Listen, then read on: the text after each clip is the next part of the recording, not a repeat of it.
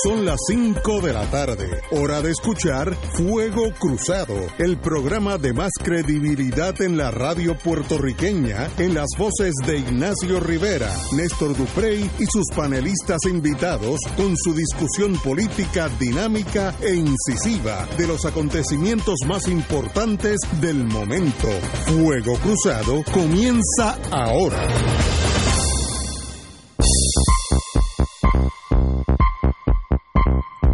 Muy buenas tardes, Boys and Girls de Fuego Cruzado. Hoy es lunes, eh, un lunes después de muchas actividades en el, en el fin de semana, desde un temblorcito que yo nunca siento nada y yo lo sentí el sábado, así que algo... ¿Lo sentiste? Sí, pero un poquito, no, no, no puedo decir que, que no me asusté, porque el de Reyes me asustó, pero este no me asusté, pero obviamente si llega a San Juan quiere decir que por el sureste, suroeste, fue mucho más poderoso. Así que seguimos temblando en todos los sentidos. Eh, hoy es lunes, estamos con el compañero Fernando Martín y el compañero y futuro miembro de nuestra legislatura, No, don Néstor Duprey Salgado. Buenas Bueno, tardes a ti a Fernando. tenemos unas palabras mágicas de la señora alcaldesa de Ponce. Creo que las tenemos en, vi- en eh, oralmente. Así que vamos a oírla a ella y luego co- comentamos. Es algo bien, bien, bien eh, diferente. Eh, a las personas les encanta vivir en la carpa, les encanta, Les encanta, les encanta. Aunque se le inunden. eh, eh, no, el área de inundo, por ejemplo, es Ponce. En Ponce no se había inundado como el año pasado, que hubo justas, que hubo eh, competencias todo el año. O sea que, que, a la gente le encanta vivir en carpas. es, es el hecho del movimiento, de tantos movimientos que han ocurrido durante, desde el 28 de diciembre, Sí. que el, la piedra debajo de esa eh, eh, alfombra de, de grama, pues se ha movido, se ha compactado y tapó los desagües. O sea que o sea, la- los, movimientos de, los movimientos de tierra taparon los desagües. Ese fue el movimiento de tierra. Pero la usted me dice, alcaldesa, entonces que la gente está cómoda allí, tranquila, le gusta vivir en la carpa. le gusta porque una hay hay un orden en cuanto a las actividades eh, están controladas todas las visitas a la misma vez tienen entretenimiento eh, juegos de domino le encanta la comida que los militares preparan eh, así que en ese aspecto ellos había personas que no se quisieron ir 25 que se fueron el sábado ay los nenes están dormidos aquí no se está mojando y, y nos queremos quedar aquí. no han querido. sábado, Usted se le ha preguntado y ellos no han querido, se han preferido quedar. Eh, la mayoría de las enfermedades infecciosas Amigos y amigas, yo de verdad, como decía mi, mi hermano Carlos Galliza, hay cosas que no son analizables. No, no, o sea, que uno puede comentar con cierta racionalidad, porque si yo me zafo, yo digo cuatro estupideces, pero que uno puede comentar sobre una alcaldesa que dice que a la gente le encanta vivir en las carpas, eh, fuera de sus casas. Porque se entretienen, Y- porque hay y- control. eh, hay, hay dominó, Hay etcétera. control. Entonces- Reciben visitas. Pero cómo tú analizas Juegan eso? domino. Mire, yo, yo, yo, no estoy hablando en, en teoría. Viví un tiempito bajo carpa. Esas carpas grandes del ejército cogen un calor durante el día que usted nunca ha estado debajo de una carpa a las 12 del día porque es que no se puede estar. No se puede estar. Es una cosa apabullante el calor. De noche, mis, sol- mis marinos, en el caso mío eran marinos, salían de las carpas y se iban a la grama allí debajo de una palma porque era mucho mejor que estar en una, una eh, caseta de estas. Así que señora, ¿qué hizo que la alcaldesa dijo una cosa así? Pues como diría Gallizá, esto no es analizable, no, no, no hay más nada que añadir, compañero don Fernando. Mira, eh, tú pides una explicación racional. Exacto. Y, y debo decirte que todo en la vida tiene una explicación racional. Y la única, en este caso, que se ajusta a la situación es la siguiente. la oposición política en Ponce, todos los que se oponen a Mayita, alquilaron a dos actores, uno para que imitara la voz de un periodista y el otro para que imitara la voz de Mayita. Y entonces, por eso como estamos viendo, lo que estamos oyendo, un tape, ¿verdad?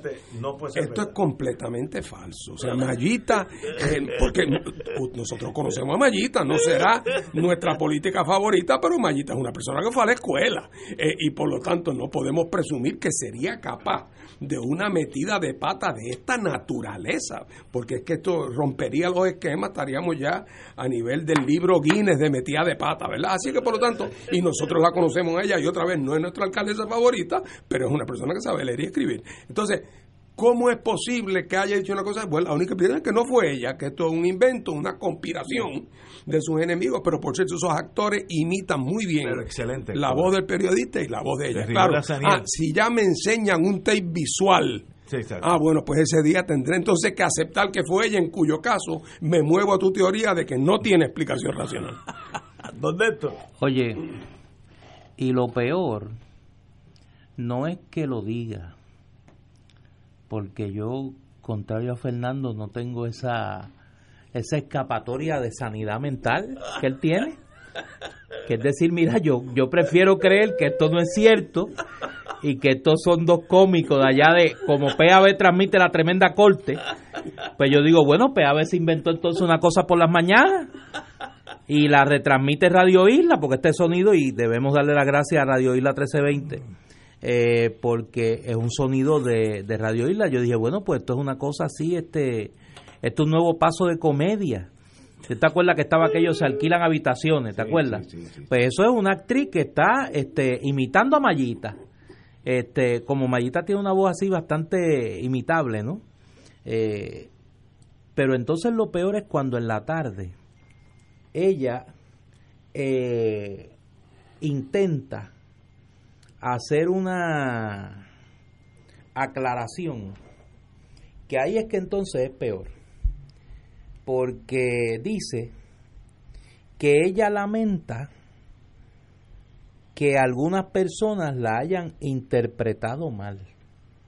O sea, el problema no es de ella que dijo eso, el problema es de los que interpretamos, entre comillas, mal lo que ella dice, que entonces es peor porque entonces desconoce la realidad, ya que hay un problema de, de, apego a la realidad, que ya entonces tiene otras eh, connotaciones, ¿no?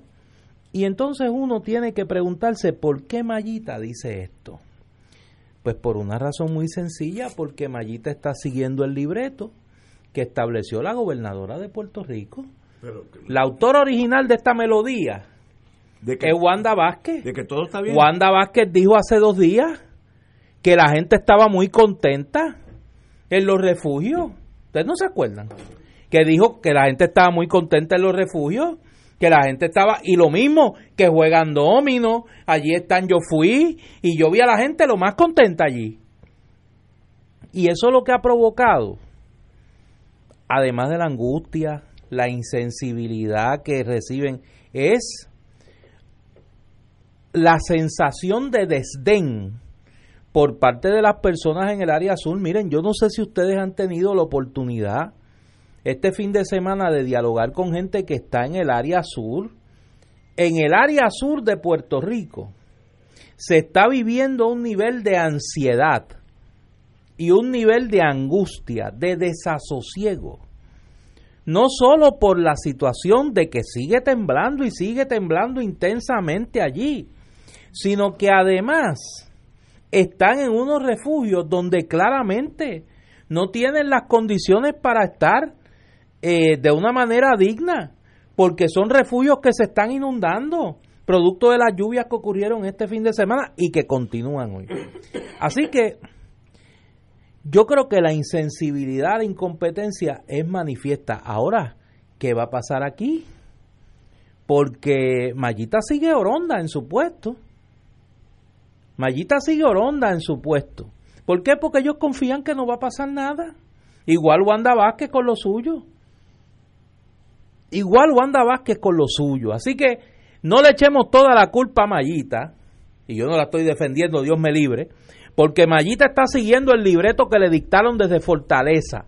La primera que dijo, la gente está muy contenta en los refugios, fue la gobernadora Wanda Vázquez. Y Mayita, a falta de otra canción, canta la que le escuchó cantar a Wanda Vázquez. Eh, y de verdad, eso es lo que espera un pueblo civilizado de sus gobernantes. Eh, de verdad que yo no me quedo casi sin palabras. Mi recomendación como amigo, nunca he conocido a Mayita, pero amigo de ella. Quédese dos días, que haya mucho sol debajo de una carpa. Quédese allí usted, con todos los guardaespaldas, todas las cosas, eh, con agua, eh, puede ser hasta hielo. Quédese debajo de una carpa de esa, que yo lo hice y no es, no es vivible. Eso es una odisea, el calor que generan esas carpas, eh, de, de día y de noche. Así que, no, ah, mire, si a mí me mueven de mi apartamento, yo vivo en Puerta de Tierra, me mueven de me ponen en el parque ahí al frente de Torre de la Reina, ¿cómo se llama ese parque? Muñoz Rivera. El Muñoz Muñoz Rivera. cada cuatro o cinco horas me trae un cuba libre con hielo, con limón de aquí. No tengo problema, un catre chévere, etcétera. ¿Usted cree que yo voy a estar encantado? Yo prefiero estar en mi casa, donde yo soy, eh, eh, me- conozco todas las esquinas. Eh, mi gato sabe dónde acostarse en mi casa. No la vamos a mudar. Así que hay algo de incomprensión de la magnitud del dolor que es preocupante. Entonces, pues, uno, li- literalmente, yo no tengo nada que decir, excepto que no fue el mejor día de análisis de la señora alcaldesa, porque nadie quiere estar viviendo debajo de una carpa, todo el mundo preferiría estar en su bohío, por humilde que sea, pero que sea de ellos. Así que ahí hay algo que ella no comprendió. Mira, aquí hay un problema, ¿verdad? Y vamos a reconocerlo. Eh, y es que estamos bregando, y, esto no tiene allá nada que ver con lo de Wanda, que me parece, digo, de- lo de Mayita, que me parece una locura. Una locura, francamente. Pero vamos al problema de fondo. Mm, Nuestra experiencia de tragedias colectivas eh, es la experiencia de huracanes. Eh, y entonces cuando hay un huracán, eh, eh, se hace un inventario a ojo y hay unas casas que se perdieron y hay otras cosas que re- hay otras que requieren ciertos niveles de reparación. Una es un techo, otra es una cosa, en algunas se puede vivir en algunos cuartos y en otros no. O sea, pero ese inventario casi lo puede hacer a ojo el dueño de la casa y sus vecinos y por lo tanto pues ya tienen una idea aquí pues que, pues, eh, tantas planchas de zinc y tanto de esto nos va a costar tanto cuánto tiempo va a tomar eh, y, la gente sabe que quizás venga otro huracán el año que viene pero de momento a corto plazo uno sabe exactamente como dirían en béisbol cuál es el score Exactamente. cuando ocurre un terremoto del cual no teníamos experiencia en nuestra generación, se añade, se inyecta un elemento de incertidumbre. Mira, yo tengo una pareja de buenos amigos que viven en el sur, en una casita de cemento que por lo menos a la vista parece bien construida, pero yo francamente no sé si la, no creo que la construyó ningún ingeniero estructural, una casa hecha a la criolla, pero bien hecha, me da la impresión. Y la casa no sufrió daño, pero ellos tienen miedo, son personas mayores, tienen miedo de que el próximo le pase como le pasó a una casa que había 100 metros más abajo, que se le cayó encima a una gente. Entonces ellos tienen una terracita con un techito de madera. Y ahí están. Ellos están durmiendo y viviendo allí. Eh, pero la pregunta es, bueno, pero ¿y mañana? ¿Y pasado mañana? Que, que va a haber que hacer una inspección de todas las casas en Puerto Rico para determinar, no si se les cayó un pedazo, para determinar si son sismos resistentes. Que primero, o sea, esas inspecciones que se están haciendo en las escuelas, por ejemplo, sobre las cuales el gobierno ha sido tan, tan poco transparente. Además, Ahí AFI inspecciona ciento y pico de escuelas con sus criterios, con sus ingenieros, con sus contratistas. Eh, eh, eh, edificios públicos tiene otros ingenieros con otros contratos, con otros criterios. Por el otro lado anda la oficina de autoridad de, de- de mejoramiento de las escuelas con otros ingenieros alquilados con otros contratos. Eh, y ellos lo que están haciendo, cáiganse para atrás, no es determinando si las escuelas son sismos resistentes. Lo que están certificando es que esa escuela no sufrió daños en el sismo pasado, pero no te dice nada sobre si aguantaría uno la semana que viene. Y no lo digo como crítica irresponsable, yo estoy seguro que eso requiere algo más que mirar a ojo de buen cubero. Eso requiere sentarse, examinar los planos originales. ¿Dónde están los planos originales de la escuela Don Fulano de tal en la carretera número tal entre Jayuya y Utuado? ¿Verdad que no existen? Que no existen. Pues claro que no existen. Lo- es más, y antes de cierto año no había ni código. Entonces, en algún momento hay que tomar una determinación con el tema de las escuelas. Habrá algunas que ya han dicho que olvídate de si son ritmo, sismo, sismo resistentes, es que no resistieron el anterior, tienen daño.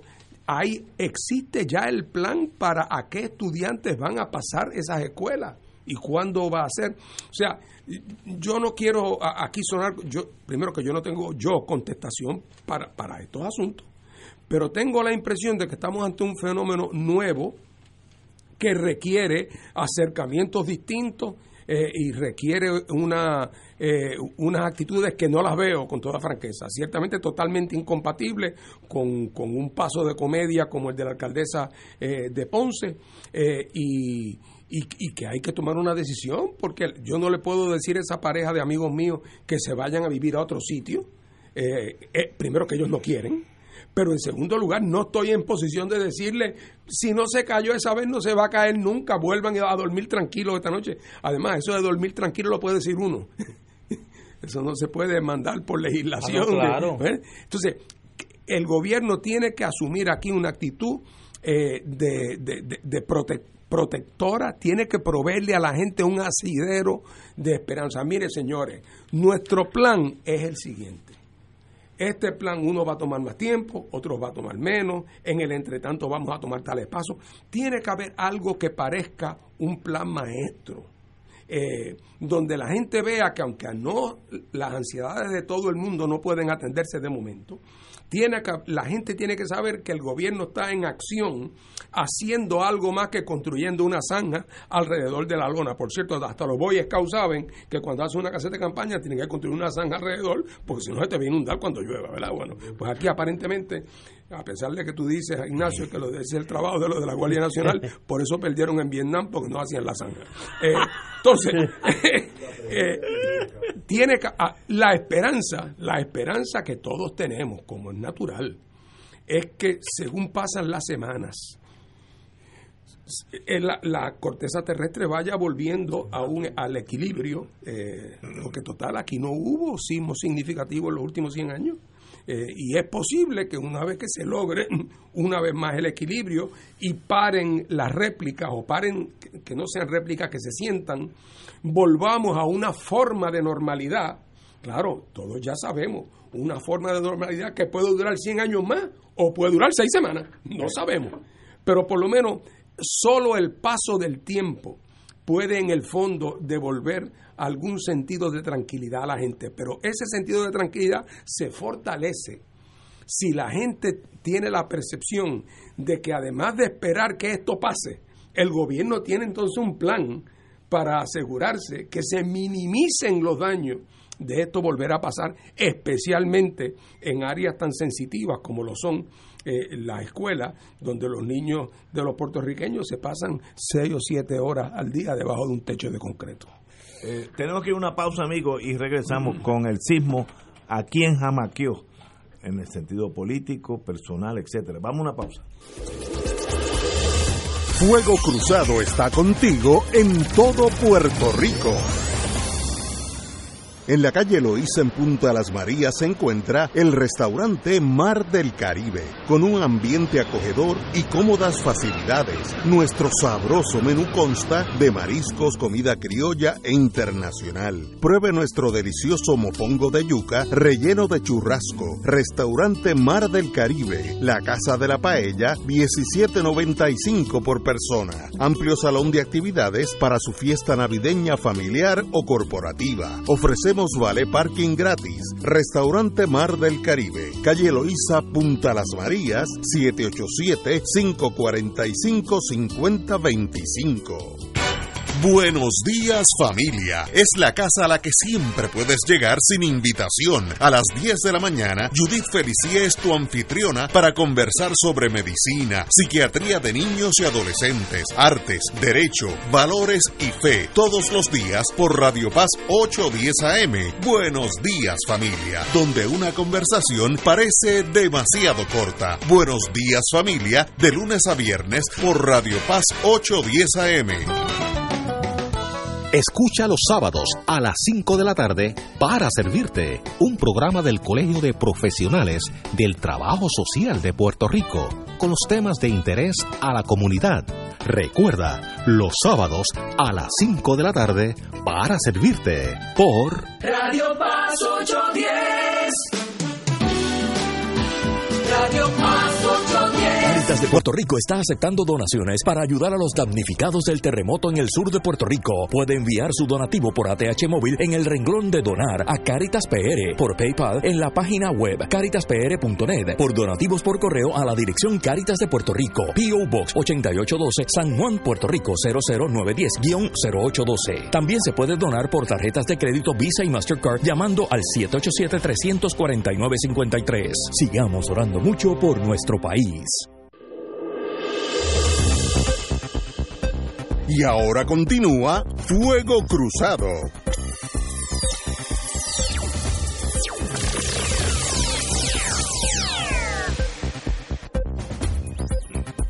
Amigos y amigas, ha- hablamos del terremoto y todas las consecuencias nefastas que han sucedido. Eh, yo diría que lo primero que tenemos que aprender de esto, hay mucho que aprender, es que de aquí en adelante la Junta de Planificación, si es que existe, tienen que tener unos códigos sabiendo que es muy probable que llegue un terremoto, que yo creo que como habían 100 años sin eso, pues nos olvidamos, hicimos así a lo, a lo loco. Siempre va a haber aquel que hace su casa con el vecino, y eso es casi indetenible, pero un buen gobierno detiene esa obra cuando está empezando. Eh, yo tengo un hijo en Massachusetts que es medio ingeniero y empezó a hacer una casita en un árbol para los para mis nietos, en un árbol de madera. Y pasó un inspector y dijo, no, no aguante, no hay problema que lo haga, pero bajo estos criterios, una casita de, poquito más allá de una casita de muñeca, pero en un árbol. Pues no, hasta en eso el estado de Massachusetts entra. Pues muy bien, ahora, ahora los comprendo. En aquel momento los lo consideré, como hubiera dicho mi mamá, una americanada. Pero ahora lo entiendo, pues mire, hay que tener- mirar de aquí cuando suceda algo, esa casita se va a caer encima de los nietos míos. Pues no sé. Y eso es lo que la Junta de Planificación tiene que tener ahora, un código ajustado a nuestra realidad sísmica que el doctor Molinelli lo dijo por 40 años, sí, pero no lo oyeron. Pero ahora sí lo oyeron después que se caen las campanas, eh, así un llame. Por Eh, cierto, te- a manera de footnote a lo que tú has dicho, Víctor García San Inocencio lleva 18 años de que estaba en la legislatura proponiendo que se examinaran las estructuras de las escuelas de Puerto Rico Oye. para determinar si eran sismos resistentes porque él le constaba que no lo eran, que muchas de ellas no lo eran, que había tiempo para identificarlo, que no esperaran a que viniera el huracán. Y Ya ustedes ven. Wow. eh, Yo creo que entre los... Aquí hay tres, tres niveles de este problema que se nos cruzan en, en la discusión diaria y que hay que comenzarlos a separar. Y en ese sentido yo tengo que... Felicitar no es suficiente. Yo tengo que reconocer la labor que ha hecho desde hace muchos años, como tú señalas, pero más en estos días, el querido amigo, el profesor José Molinelli Freite, Pepe Molinelli, que ha estado en todos los lugares donde le han requerido explicando no solo lo que está ocurriendo. Trataron de meterlo preso. No, no, no, es, es que se nos olvida eso también, pero pero eh, yo prefiero ahora no no recordar esos eventos. Quiero hablar del- del momento presente y cómo el, el doctor Molinelli, como es conocido ya globalmente, eh, ha estado explicando donde quiera que lo invitan qué se puede hacer en este momento, que no es mucho, es usted, uno, asegurarse que usted está en una estructura más o menos segura y si no lo está, buscar una donde estar. Y segundo, tener las providencias necesarias para si ocurre un sismo de, de mayor magnitud, pues estar en un lugar seguro. Yo creo que donde está fallando la conversación, y me parece que en ese sentido lo que trae Fernando, que es más que pertinente, y de hecho, Denis Márquez en la Cámara de Representantes ha continuado radicando esas medidas y ha estado insistiendo de que se discutan eh, ante la actitud pasiva de la mayoría PNP allí en la Cámara estas medidas para eh, de una vez y por todas atender el problema no solo de las escuelas, porque nos hemos concentrado en las escuelas con mucha razón, pero aquí deberíamos de pensar eh, que nosotros tenemos que reconceptualizar la construcción en Puerto Rico de una buena vez, eh, a que sean estructuras sismoresistentes, a que sean estructuras ecoamigables, es decir, que puedan adaptarse a los cambios que están ocurriendo en, le- en el, en nuestro medio ambiente. Y en ese sentido esta es la oportunidad, la, lo que hemos lo, lo que son golpes de la naturaleza, nosotros los hemos debido aprovechar y se nos está haciendo tarde para aprovechar la, ventana que abrió María.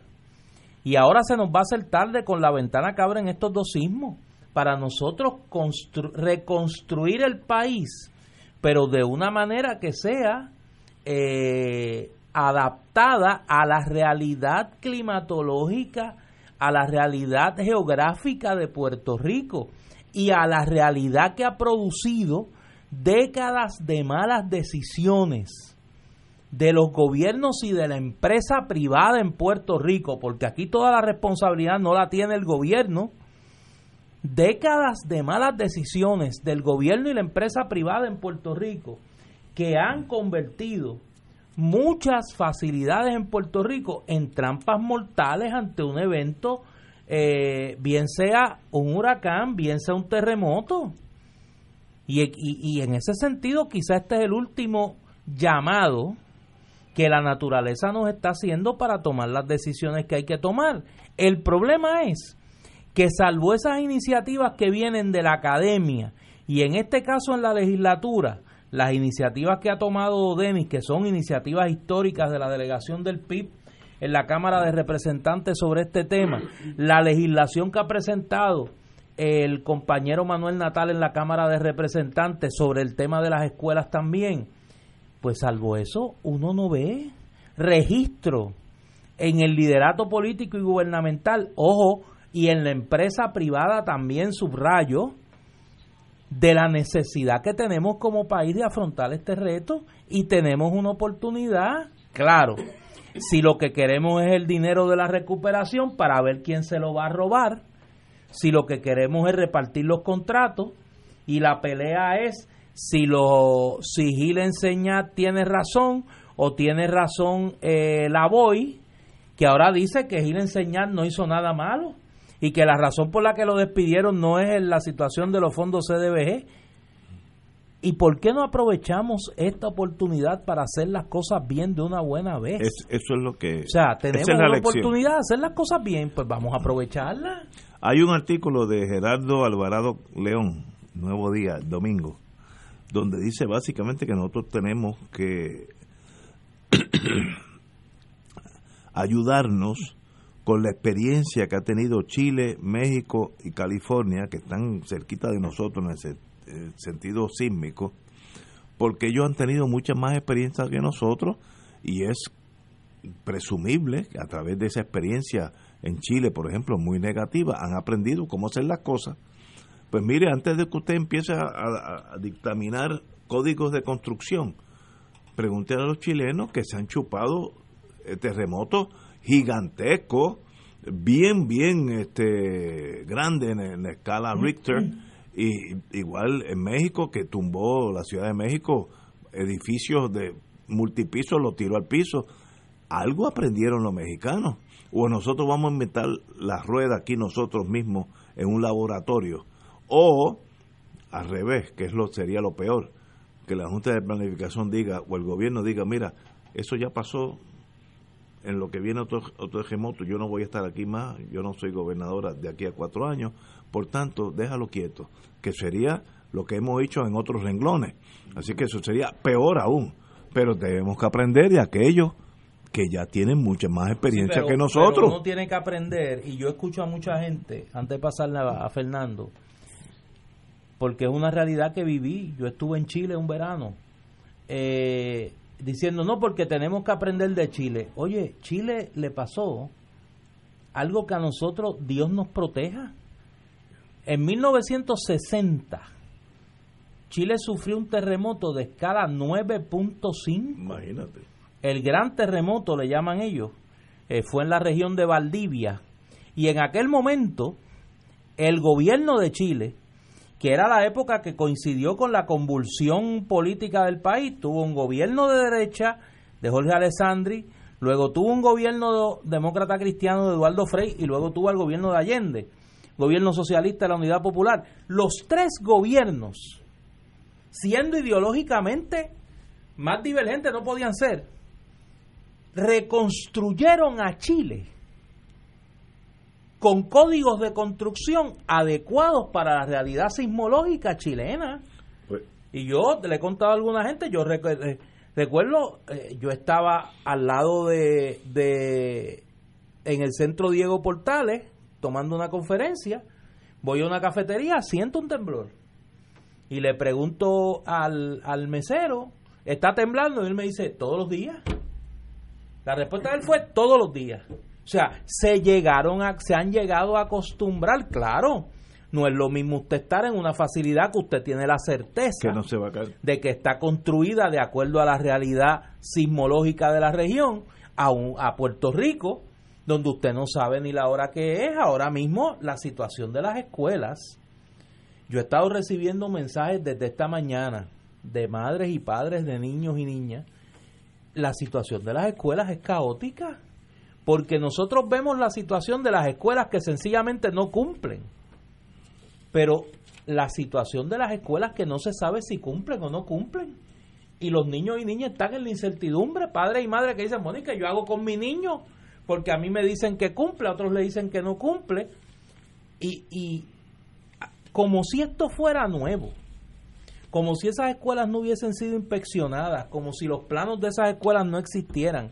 Mira, yo que no sé de eso, pero absolutamente nada, me declaro analfabeto en ese tema ya uno tiene que saber que las facilidades que tiene la llamada columna corta pues no son adecuadas para un evento sismográfico o sismológico, debo decir, de, de magnitud considerable.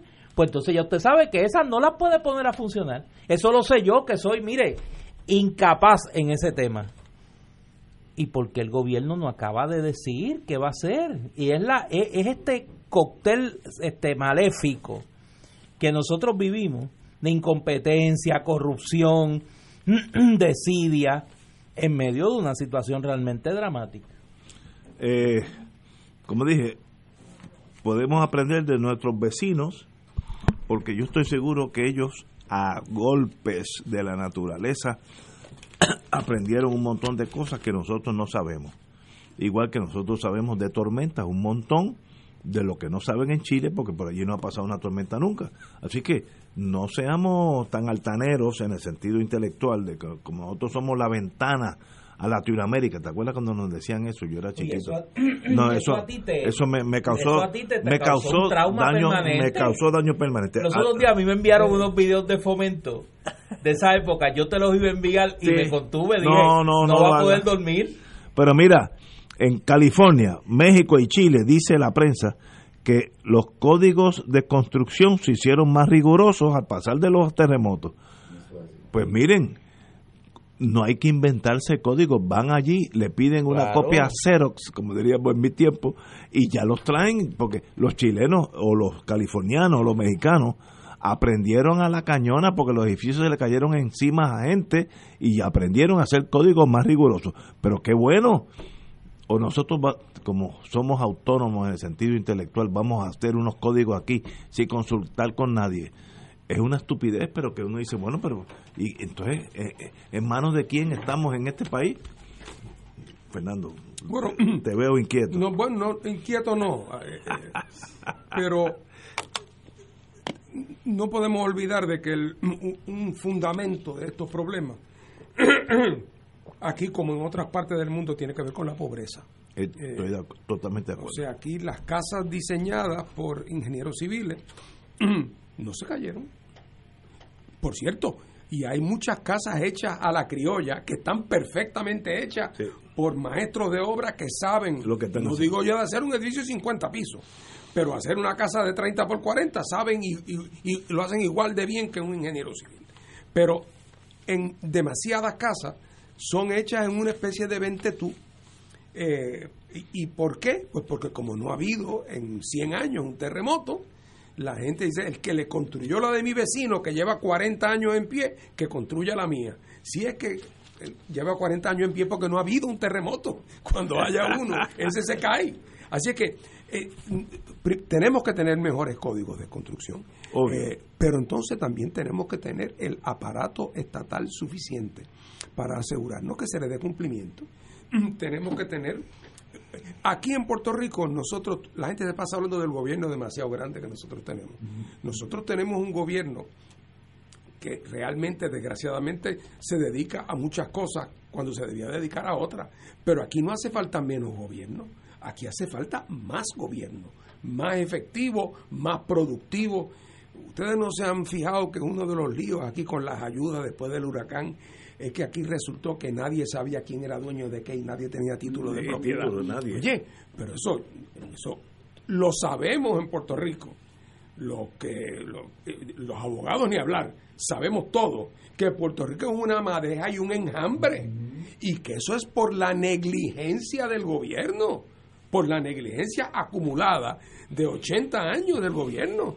eh, que ha permitido, eh, por unas razones y por otras, no solamente que se construya en sitios inundables, no solamente que se hagan eh, eh, que se hagan divisiones sin la autorización con, con, con- con fincas que no están en el registro de la propiedad. Los procedimientos para arreglar esos enredos son carísimos, toman muchísimo tiempo. El gobierno entonces lo que hace para evitar el problema es que mira para el otro lado y cuando de momento llega una catástrofe que para cualificar para la ayuda económica correspondiente usted tiene que presentar una escritura, pues no la tiene, como no la tenía su papá y quizás su abuelo tampoco.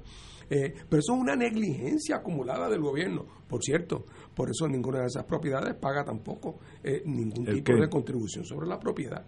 Por eso es que en Puerto Rico los niveles de recaudación están a nivel subsahariano. Y no lo digo como quien se inventa un adjetivo. Es que estuve leyendo que el lugar en el mundo donde la base contributiva es más débil es el área debajo del Sahara en África. Y cuando dieron los números se parecen a los de Puerto Rico. Claro, ¿cómo no va a ser si aquí a la gente que más gana y las corporaciones que más ganan no se les cobra? y, y, y lo dicen con orgullo que no les cobramos. Bueno, pues cómo no vamos a tener una tasa de recaudo absolutamente ínfima, porque por definición entonces lo que se recauda acaba siendo regresivo y, y, y- y- cargando más al pobre. Así que uh, uh, hacer un buen código de construcción, que tenemos que hacerlo, eh, supone entonces además, además una política para asegurarnos que se pague Claro. mejor. Tiene que haber entonces unos trabajos remediales. Bueno, tiene que haber una política del gobierno, por ejemplo, de estimular los, los seguros. Eh, el que tiene una hipoteca en Puerto Rico, y claro, tiene hipoteca en su casa porque la casa está en el registro de la propiedad, si no, no el banco no le hubiera prestado el dinero. Bueno, pero el banco, como parte de su préstamo, no te presta el dinero si no sacas un seguro de, inundación, eh, terremoto, eh, y ese seguro quiere decir que si la casa, la casa de una persona que tiene hipoteca un terremoto la tumba, el seguro va a responder. Pero ¿qué pasa? Que si la mitad de las propiedades en Puerto Rico son propiedades construidas informalmente, donde no median préstamos eh, oficiales y al no mediar préstamos oficiales no median hipotecas y al no mediar hipotecas no median seguros, pues entonces llega el momento en que mucha de esa gente que perdió sus casas, desgraciadamente no van a tener un seguro que responda por ello.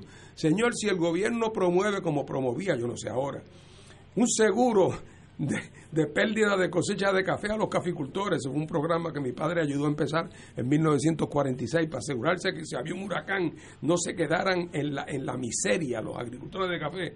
Y promovió un programa y se llevó a todos los caficultores en Puerto Rico a asegurar sus cosechas. Pues porque el gobierno no promueve que la gente que vive en casas que no tienen título de propiedad, como tienen las que tenemos nosotros aquí, puedan tener un seguro. Eso hubiera sido una inversión importante y al haber una tragedia como esta, hubiera habido un seguro eh, que respondiera. Así es que es un problema complejo, mucho tiene que ver con la pobreza. Eh, aunque en otros países del mundo que tienen menos ingresos que nosotros han sido más eficaces y más eficientes. Chile, en México. En Chile, por ejemplo, una de las entre comillas ventajas ha sido que en el sur de Chile, que es un área de una riqueza boscosa enorme, mucha de la gente pobre eh, construye sus casas en madera. En madera, sí. Y pueden ser buenísimas casas, buenísimas Sí. casas, pero son en madera. Entonces, como son en madera, su resistencia a los terremotos es mucho más grande porque la casa se mueve, ¿ah? se dobla, pero no parte. No te va a caer el techo encima y te va a matar. Eh, claro, pero aquí, como tenemos los huracanes, eh, la- el, el sesgo fue hacia construir en cemento, cuando por cierto se pueden construir casas resistentes a huracanes en madera perfectamente, como era antes. Yo me acuerdo cuando yo fui a Vieques después de, después de Hugo, que le dio muy duro a Vieques, y todas las casas en Vieques, la mayor de las casas habían volado, se habían abaratado. Las únicas casas que estaban intactas eran las casas de madera que habían sido hechas antes de 1950. o sea, los que construyeron bien en madera, esas casas resistieron, pero las hechas a última hora, de esas compradas en ferreterías y cogidas con grapa, pues esas volaron. Y hay que tener, hay que tener cuidado, y, y yo creo que hay que, hay que ser responsable en esto. Aquí en Puerto Rico las cosas se ponen de moda. Y hay que tener cuidado con esto de que no, vamos a, vamos a ir y vamos a copiar el código de construcción de tal sitio y el código de construcción del otro lado. Las, las realidades sismográficas que se han discutido son en climas muy distintos al de Puerto Rico.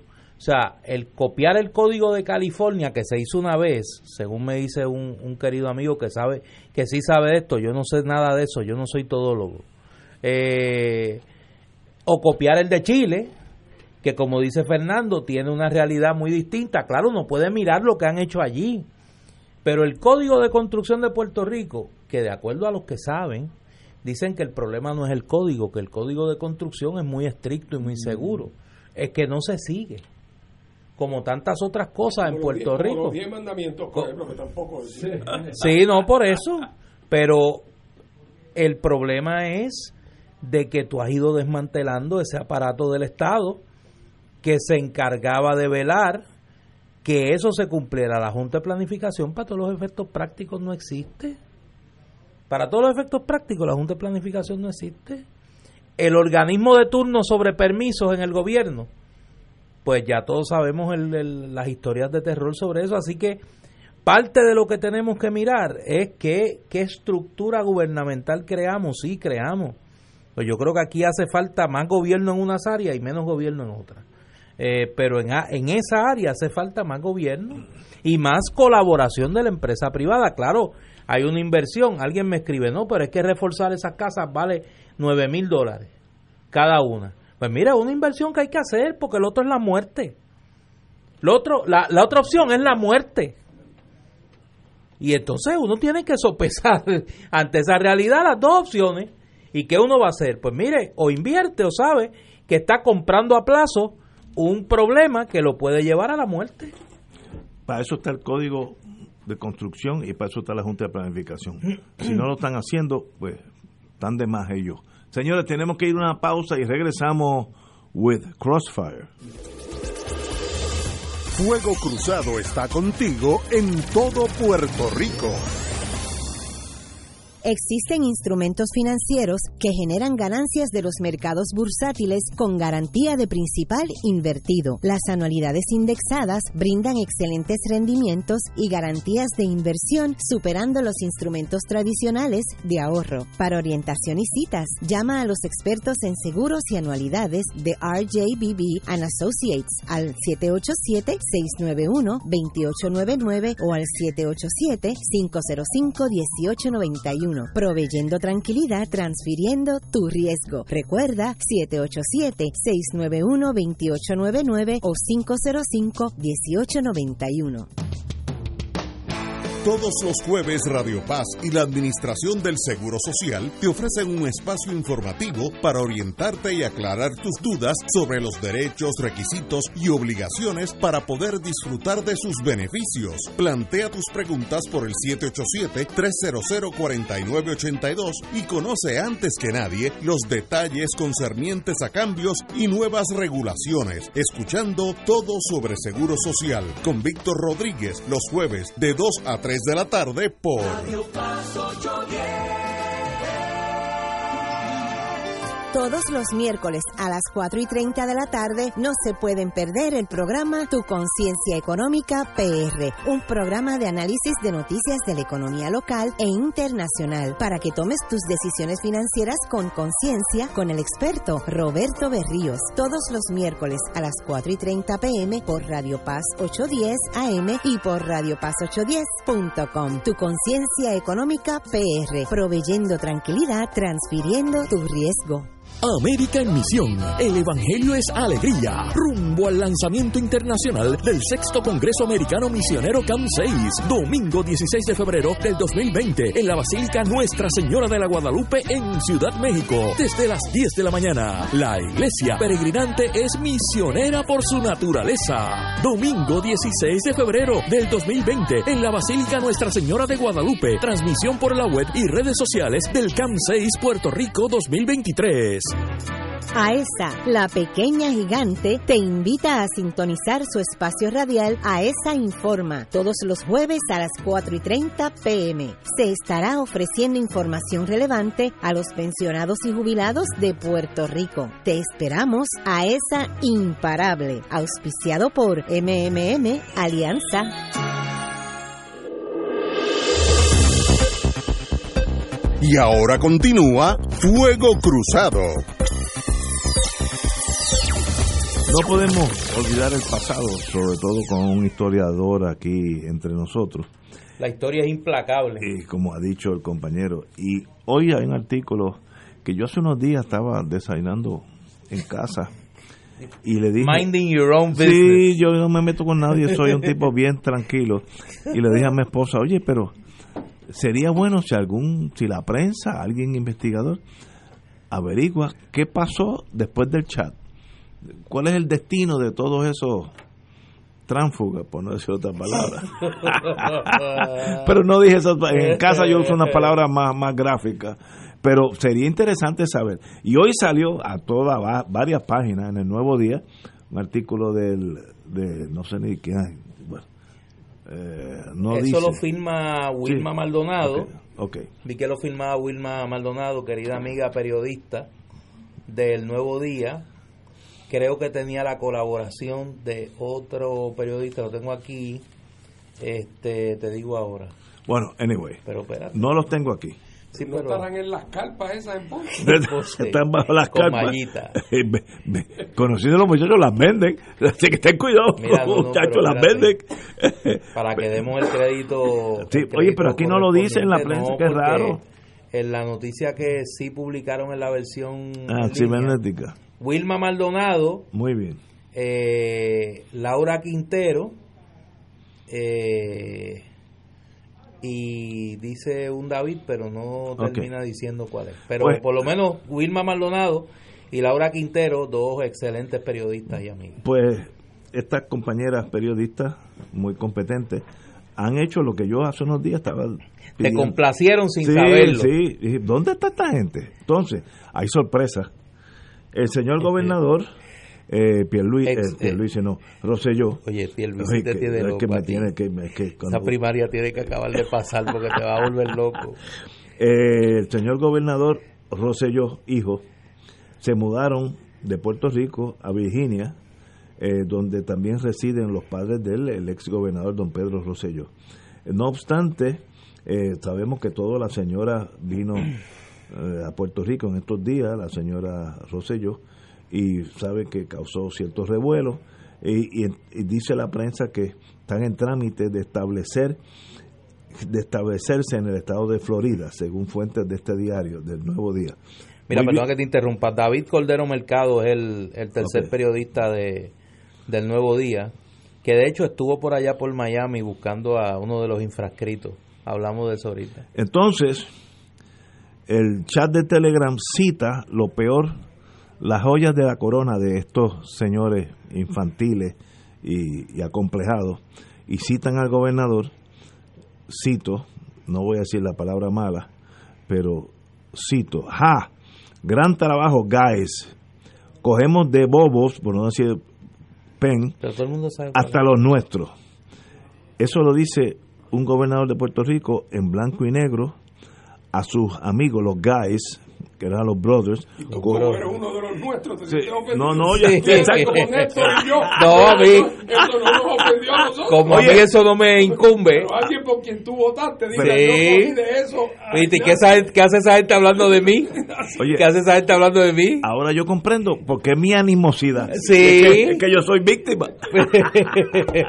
Entonces dice, el otro dice que Edwin Miranda, eh, cito lo que dijo, algo hay que hacer que escarmienta a este muchacho, dijo eh, Edwin Miranda sobre Manuel Natal, querían sacarlo de carrera. Sí.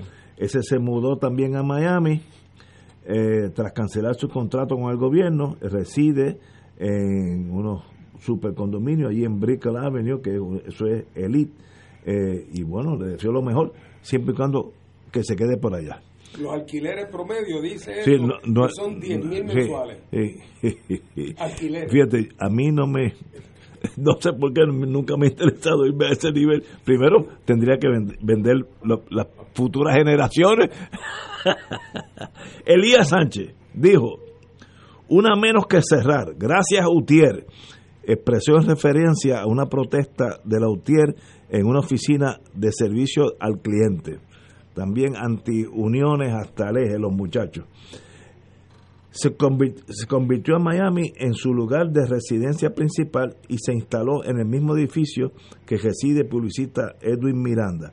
Eh, allí pagan 9.709 me- hasta 9.900 O sea, que viven en el mismo sitio. 9.709 mensuales. ¿Tú sabes? 9.709 mensuales. Oye, pero así es más fácil. No, no, eso es facilísimo. Si alguien los andara buscando a los dos, se le hace fácil.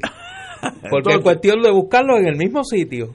Eh, que no están en Miami. de Miami. Fíjate, y es, más, y es, Es más, fácil este, llegar. es fácil llegar. Es fácil llegar. Sí. A los muchachos. Y entonces, pero espérate, espérate, no te vayas de ahí, no te vayas de ahí, que eso me interesa. Entonces, para irlos a visitar a los dos, es el mismo sitio. La oficina del FBI más cercana. Pero ¿y cómo tú sabes que yo estoy hablando del mira, FBI? de Es que tú, Porque yo, yo conozco tú me dañas el cuento. La oficina en Coral, Bay, en Sí. Coral Gable queda a un kilómetro de ahí. Así que es fácil. Pueden ir a pie. Yo creo que por la línea que tú vas, Néstor, más le conviene las carpas de mallita donde... No, no, mira, están más donde- más seguros. Donde las visitas son controladas. Sí. Mallita. Dice que allí controlan las visitas y juegan domino y eso. Están más seguros que allí en la Florida. Entonces bajan con Cristian Sobrino, quien no conozco. Dice en el Telegram, no tenemos... ese le tienen una mira, como diría No, mi mamá, el este- remojo. este le tienen una el remojo. Este botó la bola. Ajá. No tenemos algún cadáver para alimentar a nuestros cuervos. Eh, dijo en torno al ataponamiento de cadáveres en ciencia forense. Una persona que diga eso, si su nieta hubiera muerto en María, él no tenía problema que se la comiera un, un cuervo. O sea, demuestra una separación emocional de nuestro pueblo que sencillamente eh, raya en lo incomprensible. Eh, Oye, ¿tú te acuerdas que este, este habitante, Edwin Miranda, en el chat de los brothers, y varios amigos me recuerdan esto, dijo en un momento dado, y voy a citar, I saw the future. It's wonderful. There are no Puerto Ricans. O sea, Edwin Miranda. Ajá. O sea, en el futuro que veía Edwin Miranda, no habían puertorriqueños en Puerto Rico. ¿Y qué es él? No, no, lo digo porque a veces nosotros eh, descontamos del análisis el elemento del desdén por los pobres en particular y por los puertorriqueños en general. ¿Qué siente esta gente? No, no, es una cosa... Esta gente no se sienten Sí, sí, puertorriqueños. y- pero que es él. Y el dolor de la gente le importa poco. Ay, Dios santo. Y andan por ahí. No te creas que porque están en Miami. Entonces, no otro de los beautiful influyen. people, Rafael Cerame, cuatro kilómetros de cachete, comentó en relación a la obesidad de un simpatizante político del gobernador. En otras palabras, hasta racial, racialmente no, sino en el sentido de, apariencia física hablaron. Pero sigo.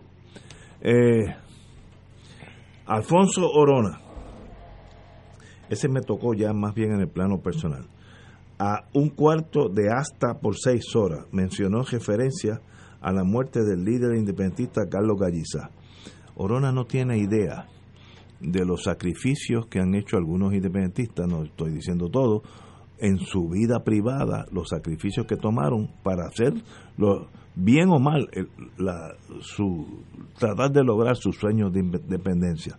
Cuando uno habla así, uno está enajenado de la vida. Eh, Carlos Bermúdez, asesor de comunicaciones, más que ese, esto, ese es el asesor de Mayita. Más que esto, deberíamos darle ese puesto a un PNP. Explicó en relación a un puesto gubernamental que ocupa la esposa del senador Juan Dalmao. Otra palabra, discrimen por, por razón política clásica. Eh, y entonces uno dice, pero qué bueno que vino el tweet ese y básicamente nos forzó a mirar la realidad que esta gente eran unos indeseables en el país y por alguna razón de esas, en inglés se dice quirk, por una de esas rarezas de la vida, habían llegado a la gobernación y los votaron. Y qué bueno que los votaron. No merece estar ahí por gente enajenada de la vida. Y en inglés, lo único que se me ocurre es shame on you. De verdad, qué bueno que ya no están ahí. ¿Y qué va a pasar con esa gente? Yo no tengo idea, no, no, no. yo no te puedo decir si cometieron delitos o no, no sé. Por eso, ¿qué va a acabar No, de pasar no con sé, ellos? no sé. Porque a mí me parece que, que este grupo de periodistas del Nuevo Día le ha hecho un gran servicio al país. Muy bien. eh, identificando dónde están estos ciudadanos que andan por ahí lo más campantes. Una de las grandes preguntas que hay que contestarnos en los próximos meses es qué relación mantienen muchos de estos individuos con el gobierno de Wanda Vázquez, porque aquí nadie se cree que ellos están alejados del poder. A ti se te olvidó decir que Elías Sánchez no anda solo. La esposa de Elías Sánchez es la principal consejera de Wanda Vázquez, Valery Rodríguez Erazo eh, y que Edwin Miranda, en otra de sus encarnaciones, continúa teniendo negocios con el gobierno de Puerto Rico y que siguen intentando controlar la agenda mediática con algún éxito para silenciar las voces críticas al gobierno, esta vez el gobierno de Wanda Vázquez. Y esa es una pregunta que nos vamos a tener que contestar en las próximas semanas para que acabemos de quitarle la careta a Wanda Vázquez. Digo, desconozco ese aspecto de la señora gobernadora, pero si ella tiene el mismo calibre de ayudante que yo acabo de leer, con, con lo que han dicho tan despectivo de Puerto Rico, de verdad que el problema entonces no es de ellos, es de Wanda Vázquez. Pero claro, Eh, es una cosa despampanante. Don Fernando. Bueno, mira, aquí como en tantas otras cosas, uno le gustaría pensar que el país deriva las lecciones de estos de estos episodios tan tan tristes y tan deprimentes que el país de- debería derivar ciertas lecciones, ¿verdad? Eh, yo propongo que una de las lecciones que hay que derivar de ese episodio que es tan representativo de tantas cosas malas en los gobiernos de Puerto Rico es que hay que acabar con la idea de que el gobierno de Puerto Rico es un esqueleto, pero que todos los músculos lo constituyen contratistas privados y, sus subcontratistas. Eso no debe ser así, no solamente porque se presta para la corrupción que se ha prestado en Puerto Rico bajo gobiernos rojos y azules, sino porque distorsiona las necesidades del interés público y acaban prevaleciendo las necesidades de los contratistas y las prioridades de los contratistas eh, que no las prioridades del pueblo de Puerto Rico. Y sabemos que eso está enmarañado eh, con todo el tema del financiamiento de las campañas políticas en Puerto Rico. Eh, a mí me gustaría ver a candidatos que de cara a las próximas elecciones se comprometan a ponerle fin a esa relación enfermiza con los con los con los contratistas privados. Hombre, Claro que tiene que haber ocasiones en que hace falta un peritaje para algo en particular que no puede resolverlo el Estado con sus propios recursos, claro que tiene que pasar. Yo me acuerdo haberle preguntado a mi padre sobre los contratos que él tenía cuando estaba en el Departamento de Hacienda eh, con, con, don Luis Ferrer en aquella época. Eh, y, y, me dijo que contratos así externos de servicios al departamento el único que él recordaba era el contrato de mantenimiento de los elevadores. Porque me dice, y eso me dice, y computé, a ver si valdría la pena tener uno de nuestra gente de mantenimiento especializado, pero no había taller para tener uno dedicado a eso eh, nada más. Así que, y podría haber habido uno que otro de esa naturaleza. Pero, por ejemplo, si se va a hacer un estudio económico, para eso está la División de Estudios Económicos de Hacienda. Si hay que preparar un plan para la recaudación de tal cosa, yo no digo que esas cosas se hicieran siempre perfectas, pero es que el principio de que cuando hay que llevar un caso, hay que ir a uno de los bufetes de Atorrey para que represente al departamento cuando sabemos que esos bufetes, sus principales clientes son grandes empresas e intereses privados, cuyos intereses tienden a ser normalmente antagónicos con el gobierno. Y hay que rescatar el gobierno como instrumento de las prioridades del público. Y eso no se puede hacer haciéndolo como se ha venido haciendo ya por demasiados años. Ese grupo de personas que están ahí, en ese chat, con las excepciones de rigor que no, las conozco bien, eh, son gente que todos estaban en ese mundo. O habían sido contratistas o pensaban que iban a hacerlo. Y si no eran ellos, eran los hermanos. Y si no era el hermano, era el, papá que tenía un contrato de una corporación que entonces subcontrataba. Eso no puede ser. Yo lo he mencionado en este programa y lo, repito. El caso más importante que el gobierno de Puerto Rico llevó eh, en el siglo XX fue el caso de la expropiación de la el coguaranto de las 500 cuerdas para poner en vigor y poder hacer, intentar hacer una reforma agraria en Puerto Rico. Ese caso hubo que llevarlo al Tribunal Supremo de los Estados Unidos contra todas las compañías azucareras americanas en Puerto Rico y puertorriqueñas, pero especialmente las americanas que eran compañías de Wall Street. El gobierno de Puerto Rico ganó el pleito y el abogado fue un abogado del Departamento de Justicia de Puerto Rico. Interesantísimo. Que llevó el caso al Supremo, él. Creo que se ganaba 700 pesos mensuales. era su salario como abogado. Y llevó el caso y lo ganó frente a esos grandes bufetes. Aquí en Puerto Rico para todo. Pero si es que ustedes no han oído que por ahí van a utilizar el dinero que viene por ahí para pagarle a policías que vengan de New Jersey ah, a, a hacer patrullaje en los campamentos allá en la costa sur.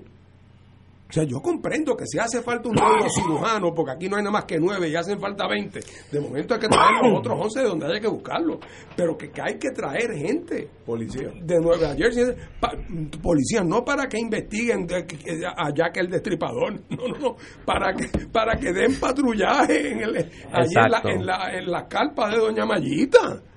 O sea, es que hasta eso hemos llegado. Eh, no nos va, es como todo lo que pueda significar valernos por nosotros mismos, aún en las cosas más elementales, lo repudiamos y pensamos no se puede vivir como país colgado en una hamaca.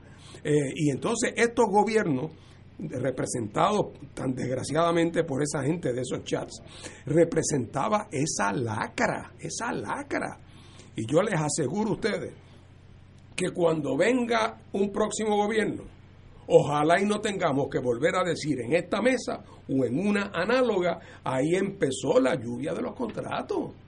Hay, en el Departamento de Justicia hay que empezar diciendo, vamos a pagarle mejor a los abogados y vamos a buscar este año los mejores graduados de las escuelas de leyes de Puerto Rico. Por cierto, vuelvo al ejemplo de mi padre porque lo conozco. Cuando mi papá se graduó de abogado, aunque no era el trabajo que mejor pagaba, lo que le interesaba hacer fue venir a trabajar con la división de litigios contributivos del Departamento de Justicia, porque era un prestigio, era un prestigio trabajar con la división de litigios del, eh, de litigios contributivos. Eh, y tenía ofertas de bufete y esa le interesó más. Eh, y el, ahora no, ahora bendito, ¿quiénes?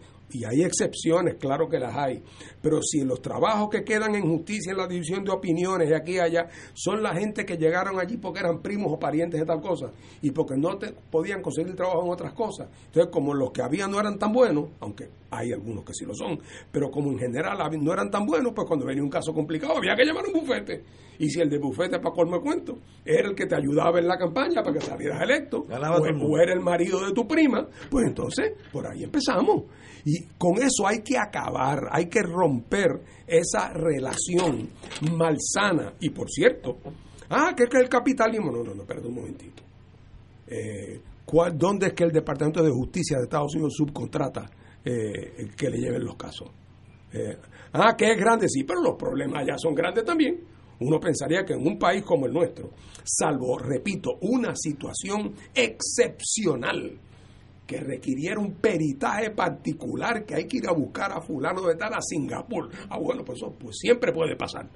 Pero normalmente en la vida, y lo mismo en la Junta de Planificación, lo mismo, y aquí todo, eh, eh, el, la Autoridad de Energía Eléctrica, ¿cuánto no entrega en contratos? ¿Por qué? Porque desatendió su estructura hasta el punto que, repito, lo que quedó fue el esqueleto, todo lo otro, la relación eh, de los contratos. Si no acabamos con eso, eh, eh, los gobiernos de Puerto Rico van a acabar siendo versiones quizás más elegantes y menos chabacanas que lo del chat. Pero va a ser ese tipo de personas que son depredadores, son depredadores, que están cerca del gobierno para llevarse el charracazo.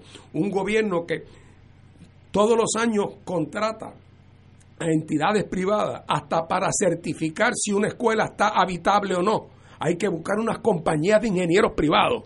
¿ah? Y eh, los, los contratos en Puerto Rico estamos hablando de miles, oíganme, miles de millones de dólares al año que se reparten entre una cosa y otra con un elemento enorme de discreción. Detrás de la subasta y de todo eso, con un elemento enorme de discreción.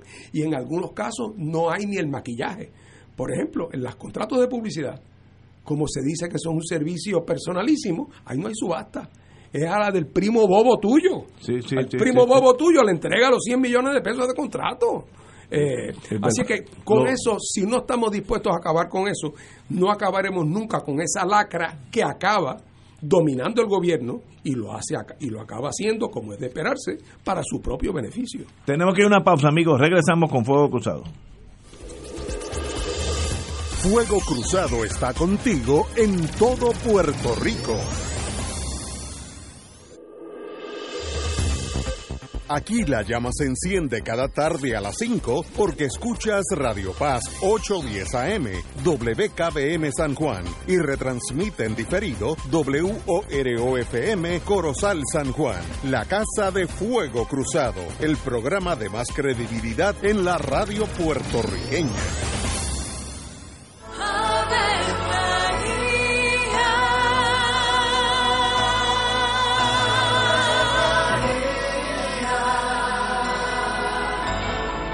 El ángel del Señor anunció a María. Y ella concibió por obra del Espíritu Santo. Dios te salve María, llena eres de gracia, el Señor es contigo. Bendita tú eres entre todas las mujeres, y bendito es el fruto de tu vientre Jesús. Santa María, Madre de Dios, ruega por nosotros pecadores, ahora y en la hora de nuestra muerte. Amén. He aquí la esclava del Señor hágase en mí según tu palabra. Dios te salve María, llena eres de gracia, el Señor es contigo. Bendita tú eres entre todas las mujeres y bendito es el fruto de tu vientre Jesús. Santa María, Madre de Dios, ruega por nosotros pecadores, ahora y en la hora de nuestra muerte. Amén. Y el Verbo se hizo carne. Y habitó entre nosotros. Dios te salve María, llena eres de gracia, el Señor es contigo. Bendita tú eres entre todas las mujeres, y bendito es el fruto de tu vientre Jesús. Santa María, Madre de Dios, ruega por nosotros Ruega por nosotros, Santa Madre de Dios. Para que seamos dignos de alcanzar las promesas de nuestro Señor Jesucristo. Oremos. Derrama, Señor, tu gracia sobre nosotros, que por el anuncio del ángel hemos conocido la encarnación de tu Hijo, para que lleguemos por su pasión y su cruz a la gloria de la resurrección, por Jesucristo nuestro Señor. Amén. Gloria al Padre, al Hijo y al Espíritu Santo. Como era en un principio, ahora y siempre, por los siglos de los siglos. Amén. Ser rotario es dar de sí, con amplitud, sin anhelo de recompensa del cielo, antes de pensar en sí. Mensaje del Club Rotario de Río Piedras. Y ahora continúa Fuego Cruzado.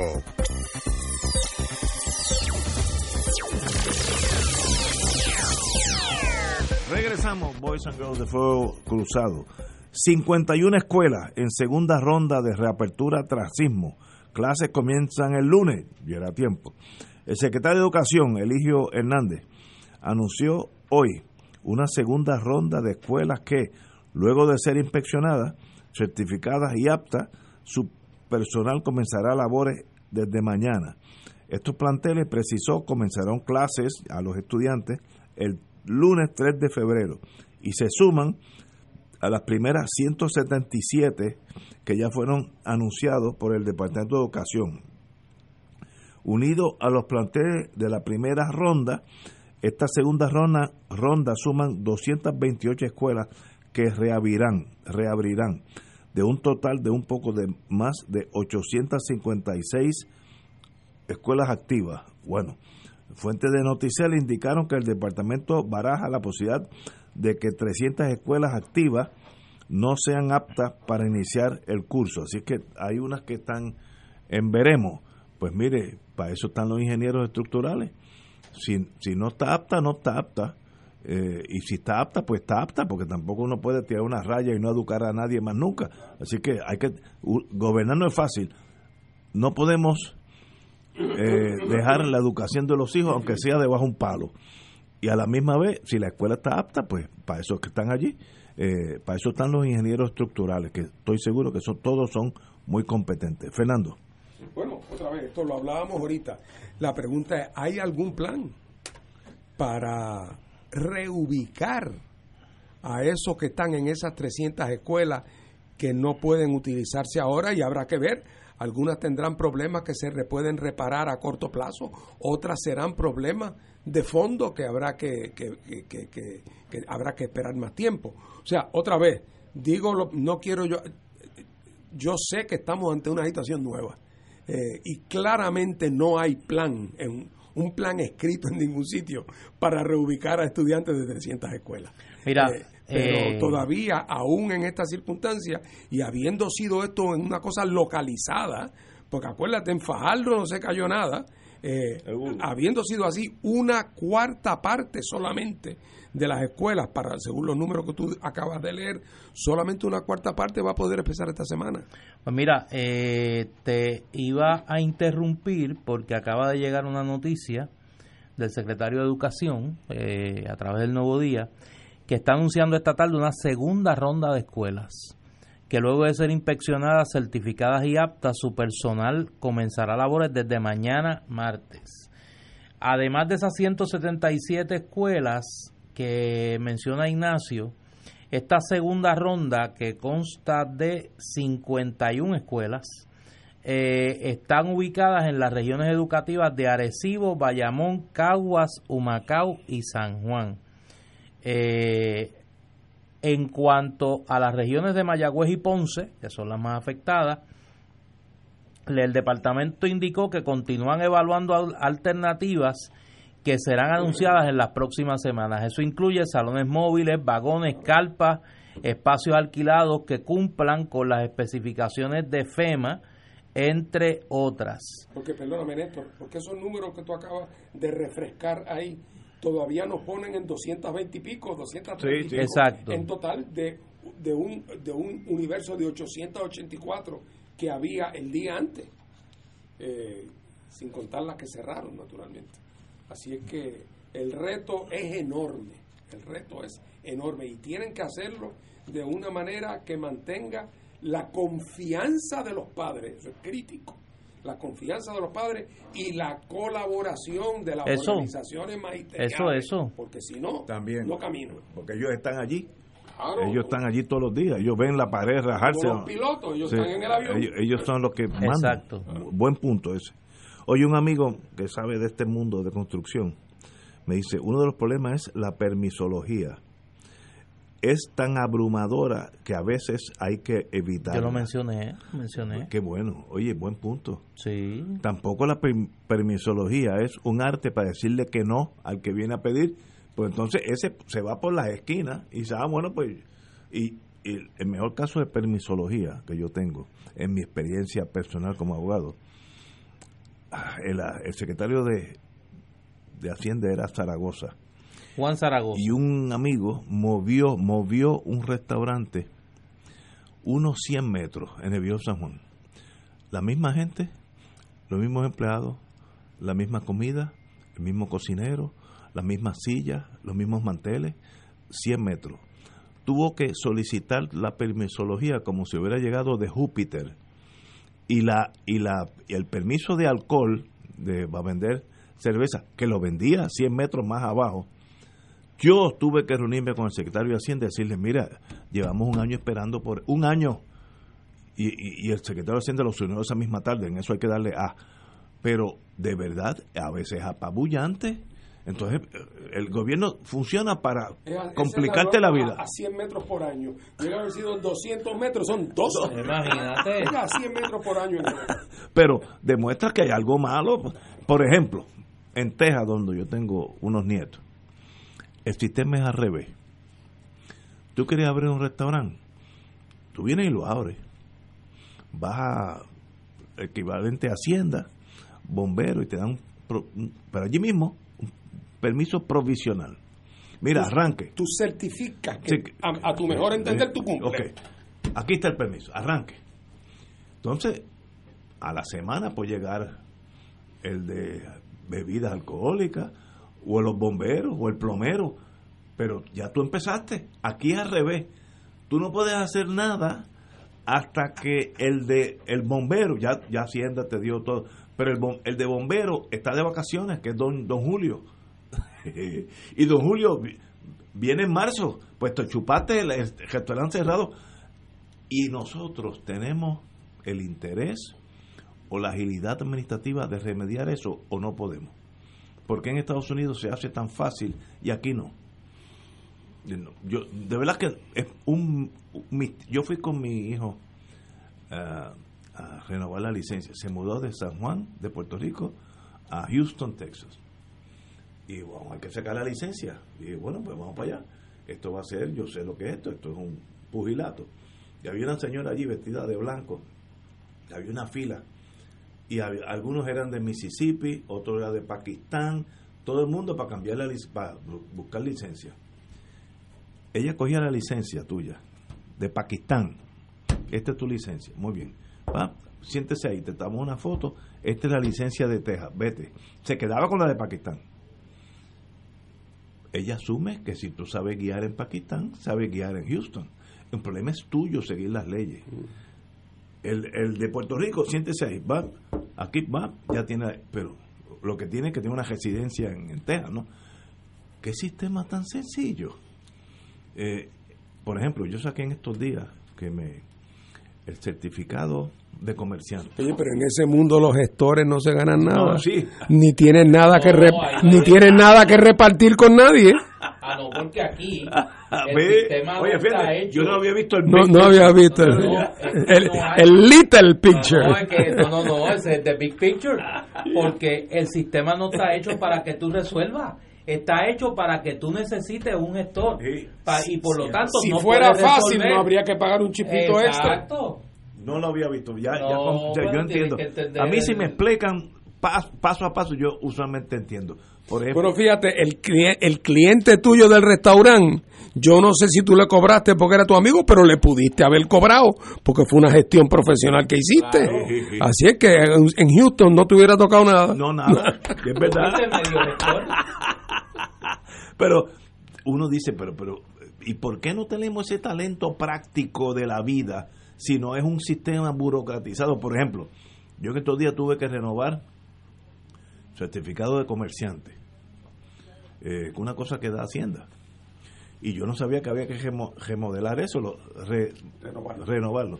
Tuve que eh, hacer una transacción me pidieron eso. Me dicen, es que esto está prescrito. Digo, ¿cómo que está prescrito? Yo sigo siendo el mismo comerciante. No, no, esto está prescrito. Entonces, me dieron otros. Hacienda se portó muy bien, no, no estoy diciendo que tuve problema alguno. Pero tuve que renovarlo y me dieron uno por dos años. Pregunta, ¿y por qué no me la dan por vida? Si yo soy comerciante hoy, hoy, eh, enero 27, yo voy a cambiar de ser comerciante en un año, dos años, tres años, cuatro años. Y si cambio, no importa, ya tengo el permiso. Pero, ¿por qué la burocracia? Por ejemplo, en Nueva Zelanda, me dijo una hija mía que viaja mucho, que la licencia de conducir es una. Tú sacas tu licencia cuando sacas la licencia, decía los 16, 17 años. Esa licencia tuya para el resto de tu vida. No hay que remodelarla, nada, nada. Tú mueres con esa licencia. Pues, oye, se economizan 3, 4, 5 renovaciones. Pero, ¿y por qué no podemos aprender de cómo hacer las cosas más sencillas? Porque hay toda una industria Ahora tú vienes y me de gestoría, no, pues claro, de gestoría que depende de eso y que controlan todo ese aparato de permisología, desde las gestiones que tú haces en obras públicas hasta las gestiones que haces en eh, para construcción, todo. Acuérdate que el gestor se baña, pero salpica. No, no, no. Me escribe una amiga que estuvo en ese mundo del gobierno y que gracias a Dios ya está alejada. Y me dice, se llegó a redactar y aprobar un reglamento de gestoría digital. Nunca lo pusieron en vigor. Pero ¿cómo lo van a poner en vigor? Si le van a, le, le van a quitar el guiso a un montón de gente que tú sabes que no son ellos nada más.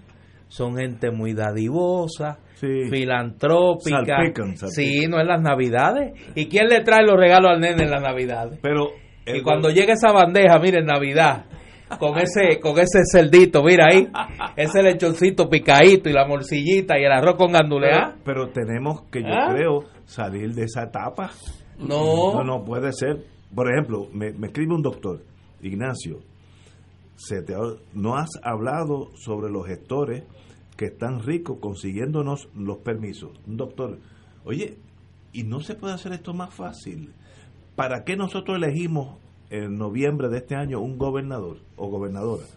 Para que sea más fácil la vida, no es, no es para que sigan todas estas cosas, que si yo muevo un restaurante 100 metros, tengo que empezar como si hubiera llegado de, de Vladivostok, Rusia. Sí. No puede ser, no puede ser. La vida. Tienes que entender la dinámica del mundo de los negocios. Además, ya, eh, esos cuentos guárdalos para cuando alguien te pregunte qué quiere decir eso de un país subdesarrollado. Exacto. Cuando alguien te haga esa pregunta, Sí. tú, le, tú le- tú le contestas. Cuando tú pases tu vejez allá en New Hampshire y te pregunten, oiga, Mr. Rivera, ¿qué es un país subdesarrollado? Tú puedes hacer esos Digo, cuentos. mira, siéntate ahí, nena, que te voy a decir. Exacto. tienes tiempo, te voy a decir, tienes tiempo. Oye, hoy yo buscando otra cosa en el internet, averigüé que el TARP, Trouble Asset Relief Program de Obama, a los bancos, el gobierno le prestó a los bancos 700 billones de dólares Sí. para salvar la hecatombe económica Claro. bancaria. 700 billones. Incluyendo al Banco Popular. Sí, el Banco Popular, todos los bancos, Banco de América. Con otras palabras, cuando Estados Unidos de verdad tiene interés en salvar una industria, un estado, una zona, de verdad hace las cosas. Me da la impresión que Trump en torno a Puerto Rico no tiene esa misma prioridad. Obama salvó los bancos norteamericanos con aquellas hipotecas tóxicas que un banquero me lo explicó y era interesantísimo cómo eso se complica. big to fail. Eh, y, y, metió 700 billones, que casi todos los han ya eh, pagado, así que tampoco es que fue un desastre, ¿no? Eh, pero Trump dice que para Puerto Rico eso no... Mira, no sé si tú sabías que ese fenómeno de los préstamos TARP a los bancos, el gobierno americano acabó ganando dinero en esa transacción. Con el tiempo, cuando vino el repago, como casi todos los bancos sobrevivieron y como el préstamo era con intereses, eh, pues con el tiempo eh, el, el, gobierno ganó dinero. Yo lo que pasa es que creo que cuando Trump le dicen que meta chavito en Puerto Rico, él cree que aquí no van a ganar dinero. Yo me sospecho que, esa es una de sus preocupaciones. Él desde que tuvo su episodio fallido, cuando me recuerdo que Acevedo Vila lo llevó allá a Río Grande para ver si, si, si, si, se compraba el campo de golf y todo aquello allá. Que era ese favor que Aníbal, otro favor que Aníbal iba a hacer a Puerto Rico, que era traernos a Donald Trump. eh, y en Yo veo que tú, tú lo dices con, cierto dejo de ironía. Sí, sí, sí. No, es que veo la foto. es que veo la, veo la foto y era una cosa extraordinaria. Eh, yo creo que ahí Trump, ese, ese, negocio no, no se le dio. Y yo creo que desde entonces Trump no, no, nos mira con, no, nos mira con cariño. No nos mira con cariño. De ahí nos tiene cosas. Oye, me escribe otro amigo que también estuvo bien ligado al, al mundo del gobierno se dejó listo la renovación de la licencia de conducir en línea, programa y todo. No se ha puesto a funcionar. Pero es que este amigo es iluso también.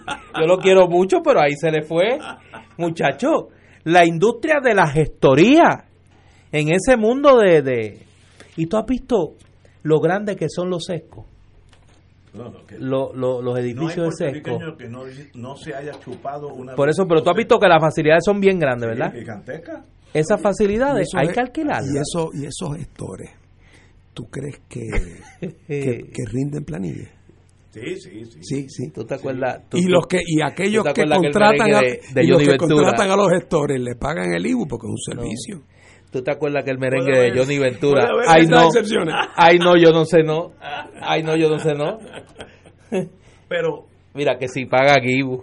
Aquí hemos tirado, aquí hemos tirado varias teorías.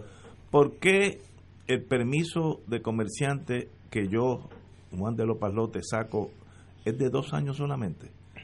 Porque yo tengo que renovarlo de aquí a dos ¿Para años. Que gaste? Deme uno y se acabó y me cobra lo que sea. Porque yo no voy, yo no voy a dejar en, año y medio decir, bueno, yo no voy a hacer más comercial. Y si lo dejo, ¿qué importa? Ya estoy inscrito. No entendí esa jugada y tropecé porque se me había vencido, yo sin saberlo, porque yo no, yo no veo esos numeritos chiquitos. Tenemos que ir a una pausa. Son las seis y media y regresamos with Crossfire. Fuego Cruzado está contigo en todo Puerto Rico. En la calle Loíza en Punta Las Marías se encuentra el restaurante Mar del Caribe, con un ambiente acogedor y cómodas facilidades. Nuestro sabroso menú consta de mariscos, comida criolla e internacional. Pruebe nuestro delicioso mopongo de yuca relleno de churrasco. Restaurante Mar del Caribe, la Casa de la Paella, 17.95 por persona. Amplio salón de actividades para su fiesta navideña familiar o corporativa. Vale parking gratis. Restaurante Mar del Caribe, calle Loíza, Punta Las Marías, 787-545-5025. Se acerca la temporada de pago de contribución sobre ingresos, el famoso Tax Season. En RJBB and Associates te asesoramos para que al crear tu cuenta IRA tengas la mejor IRA del mercado. Así obtendrás la deducción contributiva que te permite la ley con el instrumento financiero de mejor rendimiento del mercado con garantía de principal. No lo dejes para el 15 de abril. Llámanos para cita y orientación al 787-691-2899 o al 505 1891 proveyendo tranquilidad, transfiriendo tu riesgo. 787-691-2899 o 505-1891. 2.6 millones de autos en Puerto Rico, algunos de ellos con desperfectos.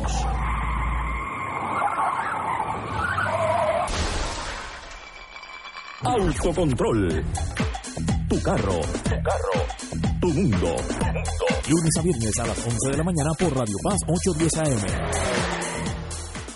Radio Paz te ofrece el mejor motivo para levantarte temprano y disfrutar el comienzo de un nuevo día de lunes a viernes con Enrique Liboy y Radio Paz en la mañana. La dosis perfecta de noticias, deportes y éxitos musicales de todos los tiempos, humor y curiosidades, calendario de actividades y tus peticiones musicales por el 787-300-4982. Conéctate con el 810 AM de lunes a viernes con Enrique Liboy y Radio Paz en la mañana. AESA, la pequeña gigante, te invita a sintonizar su espacio radial AESA Informa todos los jueves a las 4 y 30 pm. Se estará ofreciendo información relevante a los pensionados y jubilados de Puerto Rico. Te esperamos AESA Imparable, auspiciado por MMM Alianza. Y ahora continúa Fuego Cruzado.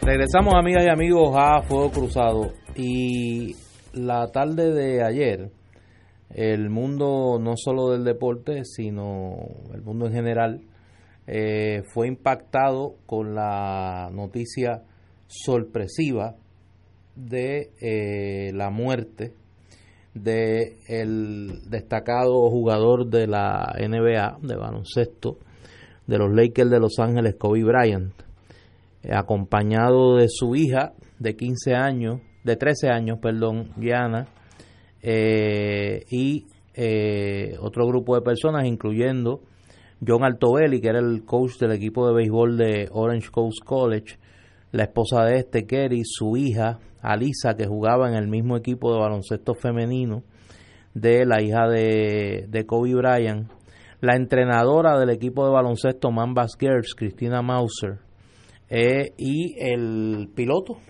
de el, del helicóptero, además de Sarah Chester y su hija de 13 años, Peyton. El piloto se llamaba Ara Sobayan eh, fallecieron ayer en una noticia que ha conmovido al mundo del deporte y repito al mundo en general. Eh, Kobe Bryant, yo hace tiempo que no sigo en detalle el baloncesto como antes, pero no hay duda que Kobe Bryant fue uno de los jugadores más destacados de la NBA. Eh, de todos los tiempos, era la espina dorsal de ese equipo de los Lakers de Los Ángeles. Eh, ganó, bajo su égida, ganaron cinco campeonatos en la NBA. Eh, era uno de los anotadores de por vida mayores. De hecho, el día antes de su muerte, LeBron James lo había superado. Y era una persona, era un atleta que tenía, había comenzado a desarrollar su vida más allá del deporte.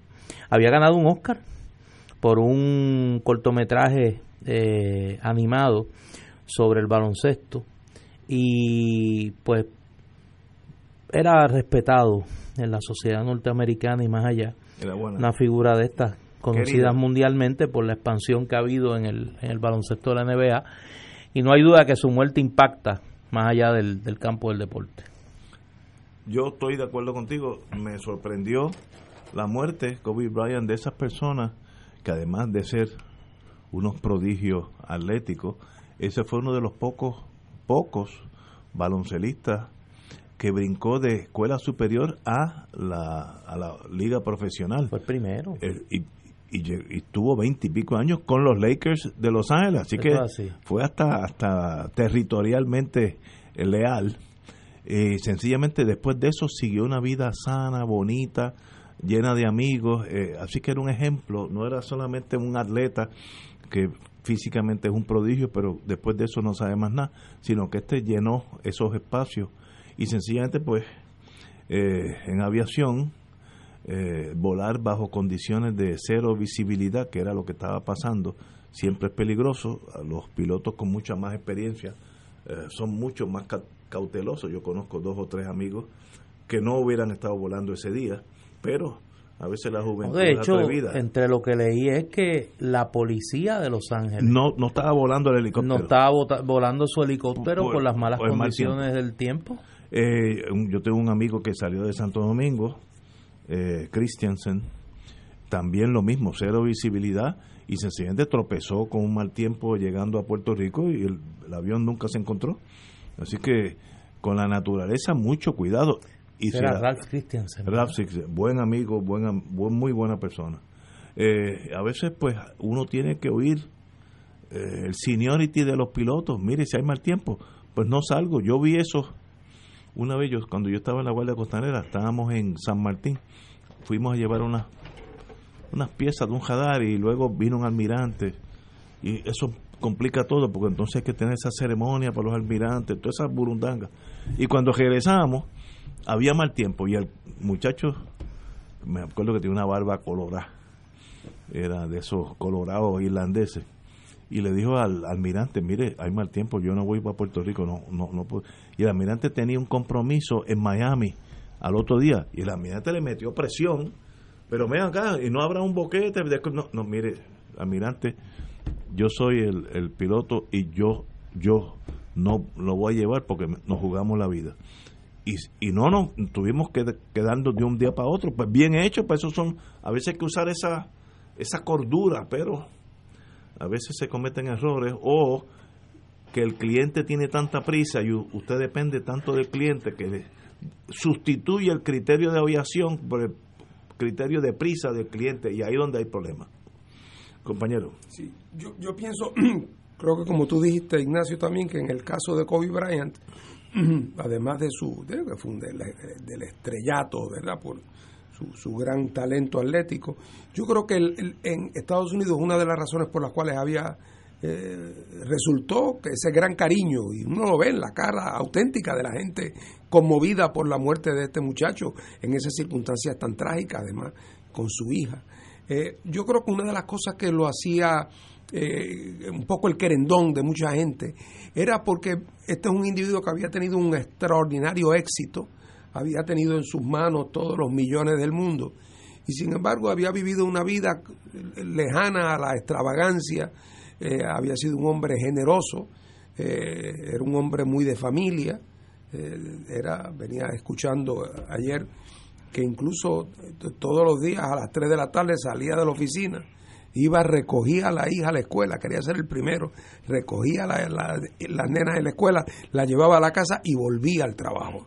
Wow. Eh, o sea que Eso. era un hombre de familia y eso evidentemente cuando la gente piensa caramba un hombre que tuvo en su mano todo todo y pudo haber vivido esas vidas de disipación y de y sin embargo vivió una vida de, de- de modestia y, y dedicado al deporte dedicado a su familia y eso y eso hoy cada día esos casos son menos Cada- Ahí, cada vez son ahí ya la prensa norteamericana ayer comenzó a hacer la analogía de la muerte de Kobe Bryant con la muerte de Roberto Clemente. Claro, hay una distinción. Kobe Bryant ya estaba retirado de la de- de- del baloncesto. Eh, Clemente muere estando activo eh, en el béisbol. Eh, pero en términos de su la imagen que tenían ante la comunidad, pues hay, hay un hay un parecido. Mira, me escriben los embellólogos eh, y me corrigen y tienen toda la razón. Eh, Kobe Bryant no fue el primero que juega, que viene directamente de escuela superior y se incorpora al baloncesto profesional. El primero fue Moses Malone, no fue el primero que fue drafteado, fue un jugador en la década de los 60 por los Pistons de Detroit, pero no vio acción. El primero que ve acción es Moses Malone eh, con los Utah Stars de la antigua eh, American Basketball Association, que era la, la liga competidora de la NBA, y eso fue en 1974. Pero esa práctica que se había eh, se, había un poco dejado en desuso va a tener eh, en 1996 un repunte cuando eh, tanto Kobe Bryant como Jermaine O'Neal fueron seleccionados directamente desde escuela superior para eh, para la, N, la NBA. Mira, me escribe un fanático de los Yankees aquí que se me queda. El caso de Terman Monson. eh, receptor de los Yankees de Nueva York, que igualmente muere eh, en un accidente de aviación, estando activo eh, con los Yankees de Nueva York. De hecho, era capitán de ese, de ese equipo. Oye, llega una noticia aquí ya en el mundo de la, de la boricuada. Oye, Wanda Vázquez ha mentido tanto. ¿Tú te acuerdas qué cosa más fuerte tener que bregar con tanto embuste, sinceramente? ¿Tú te acuerdas la conferencia de prensa? Lo único que quedaba de verdad de la conferencia de prensa aquella del domingo aquel era que ya había nombrado a Nino Correa, director de, ma- de no, no, de manejo de emergencia. Y todo el mundo estaba lo más contento porque Nino Correa pues goza de buena reputación. Como tú dirías, Ignacio, not anymore. Acaba de nombrar este había nombrado no al general A Reyes. a Reyes. Que entonces Reyes descubrió que era militar. eh, al otro día descubrió que él era militar y que no podía aceptarlo. Pues ahora nombró al general José Burgos como nuevo comisionado del negociado de manejo de emergencia y administrador de, de, de desastres. ¿Quién es ese? Eh, Burgos es un general retirado que estuvo acá, que estuvo, fue comandante general, tú debes conocerlo, Ignacio, comandante general de brigada de la Reserva del Ejército de los Estados Unidos desde el 2013 hasta el 2016. En esa función fue también designado oficial superior responsable de las operaciones de manejo de desastre para Puerto Rico y las, vir- y las Islas Vírgenes Americanas. Dice aquí, ahora estoy yo como Riquín Sánchez en la lucha libre, cuando traducía, dice aquí, y cito, el general tiene amplio peritaje en liderato, administración y manejo operacional como parte de sus funciones mientras estuvo activo en la reserva del ejército de los Estados Unidos. Di, vuelvo y digo, esto es traducción Riquín Sánchez, eso es lo que dice ahí en el comunicado. Bueno, muy bien, espero que le deseo lo mejor al general. No, no lo conozco. ¿No lo eh, conoce? no, no, no. Eso fue obviamente después de mi Sí. pequeña incursión en ese mundo. Así que le deseo lo mejor. Y un Brigadier General no es poca cosa, así que le deseo lo mejor y que trabaje eh, y que simplifique la vida, que no la complique. Yo no sé si eso, como estoy en ese, en ese binge de, de frustración por la burocracia, pues no sé si él me puede ayudar en este sentido. Antes que todo, ah, tenemos que despedirnos del amigo quien conocí, Leo Fernández III, murió este fin de semana en el auxilio mutuo, lo conocí muy bien, era nieto de Tres Patines o uno de esos. Eh, De Pucho Fernández Tres Patines. eh, tenía un sistema, un, Y nieto de Leopoldo Fernández, Ese. digo Tres Patines no 2020. De 2020. Y nieto de Leopoldo Fernández Tres Patines. Sí, exacto. Tenía un sentido de humor, un- un- una cosa que uno estando al lado de él recibía esa alegría, ese vacilón de la vida, que a mí siempre esa gente me cae muy bien. No tuve mucho contacto con él, dos o tres veces que estuve con él en el mundo este de la radio, etcétera. Excelente amigo, eh, y murió jovencito a los 60 años, eh, que eso pues que empezando a vivir, pero eh, pasó por la vida en ese mundo de la farándula, siempre dejando su huella. Le deseo lo mejor allá y pronto vernos, porque todos estaremos allí sooner or later. Así que al amigo eh, Leo- Leopoldo Fernández. Yo tuve la suerte de que nunca lo conocí. Y digo eso porque en los que hemos estado en la vida pública, normalmente enfrentarse con periodistas como él si- era porque había algún escándalo, algún chisme. Y yo que he vivido una vida en eso bastante aburrida, pues nunca fui de interés para los periodistas en esas cosas. Así es que suerte en ese pues, yo creo que puedo decir que en mis años en la política lo vi 50 veces, pero nunca creo que ni, a- ni me, él me hizo una pregunta, ni tuve yo nunca ninguna interacción con él. Otra vez, gracias a lo aburrido de mi, de mi vida personal. pero naturalmente mi pésame a su familia. El hombre seguro, amigo, de- nos hará falta porque él le añadía un toquecito de ese vacilón, como diríamos un amigo mío, ese toque de cafetín de la vida, que eso es importante porque a veces nosotros nos volvemos muy serios, empezamos a dar discursos y, y- y ponemos la voz así y nos tornamos bien aburridos, así que de vez en cuando hay que, que relajarnos. Y él estaba en ese mundo de la farándula que no es cáscara de coco y lo hizo muy bien. Así que nos hará falta el amigo. Vamos a una pausa. Fuego Cruzado está contigo en todo Puerto Rico. Cada sábado de 9 a 11 de la mañana tendrás un encuentro con De Frente con la Verdad, donde se discuten asuntos que tocan de cerca la actualidad en todas sus perspectivas, las historias que afectan a tu diario vivir, estos y otros temas analizados desde el punto de vista evangélico. De Frente con la Verdad, todos los sábados de 9 a 11 de la mañana por Radio Paz 810. Fuego Cruzado, con los maestros de la discusión política inteligente y acertada, te acompañan ahora cada noche en Oro 92.5 FM. Infórmate de los temas de importancia del país, escuchando al equipo que establece cátedra todos los días sobre el acontecer político en Puerto Rico. Escucha la retransmisión de Fuego Cruzado con Ignacio Rivera, Néstor Duprey y sus panelistas invitados con su discusión política dinámica e incisiva, encendiendo el debate con sus diferentes puntos de vista. La clase comienza a las 10 de la noche en retransmisión diferida de lunes a viernes por Oro 92.5 FM.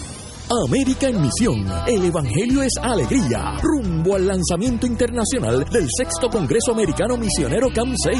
Domingo 16 de febrero del 2020 en la Basílica Nuestra Señora de la Guadalupe en Ciudad México. Desde las 10 de la mañana. La iglesia peregrinante es misionera por su naturaleza. Domingo 16 de febrero del 2020 en la Basílica Nuestra Señora de Guadalupe. Transmisión por la web y redes sociales del CAM 6 Puerto Rico 2023. Todos los miércoles a las 4 y 30 de la tarde no se pueden perder el programa Tu Conciencia Económica PR, un programa de análisis de noticias de la economía local e internacional para que tomes tus decisiones financieras con conciencia con el experto Roberto Berríos. Todos los miércoles a las 4 y 30 pm por Radio Paz 810 AM y por Radio Paz 810.com. Tu Conciencia Económica PR, proveyendo tranquilidad, transfiriendo tu riesgo. Y ahora continúa Fuego Cruzado.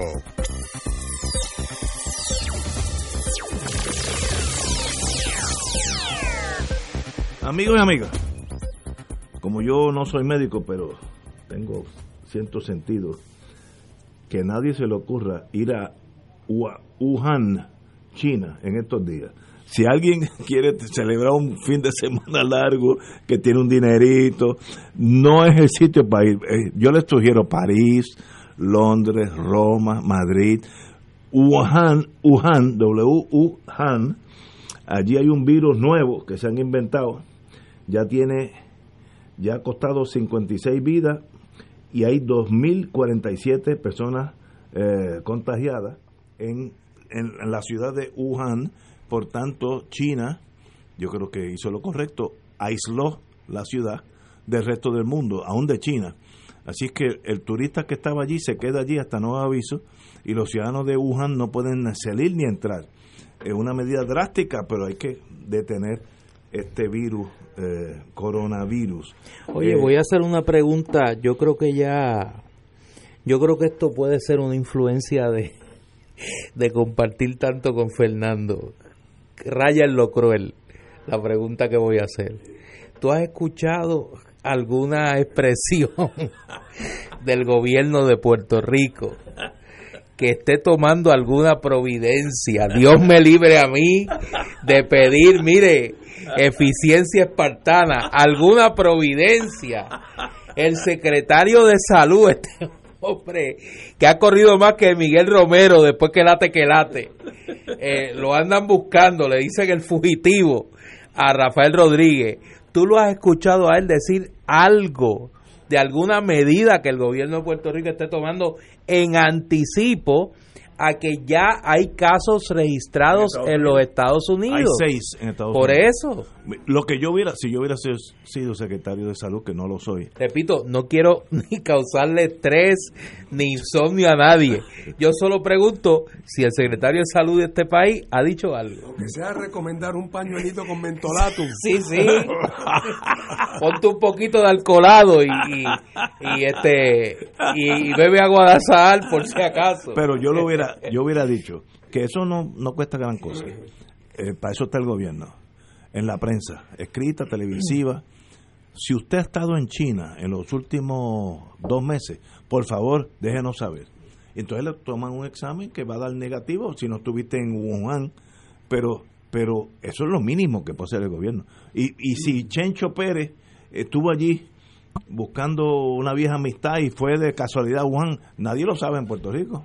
Yo no sé si ustedes eh, se han fijado, pero han estado mostrando en la televisión un sitio de construcción en Ah, sí. Wuhan. ¿Van a hacer un hospital? Van a hacer un hospital de mil camas en 20 días. Lo dijimos aquí. Lo que creo- eh, esto, ¿Cómo se llama el general este que acaban de nombrar aquí?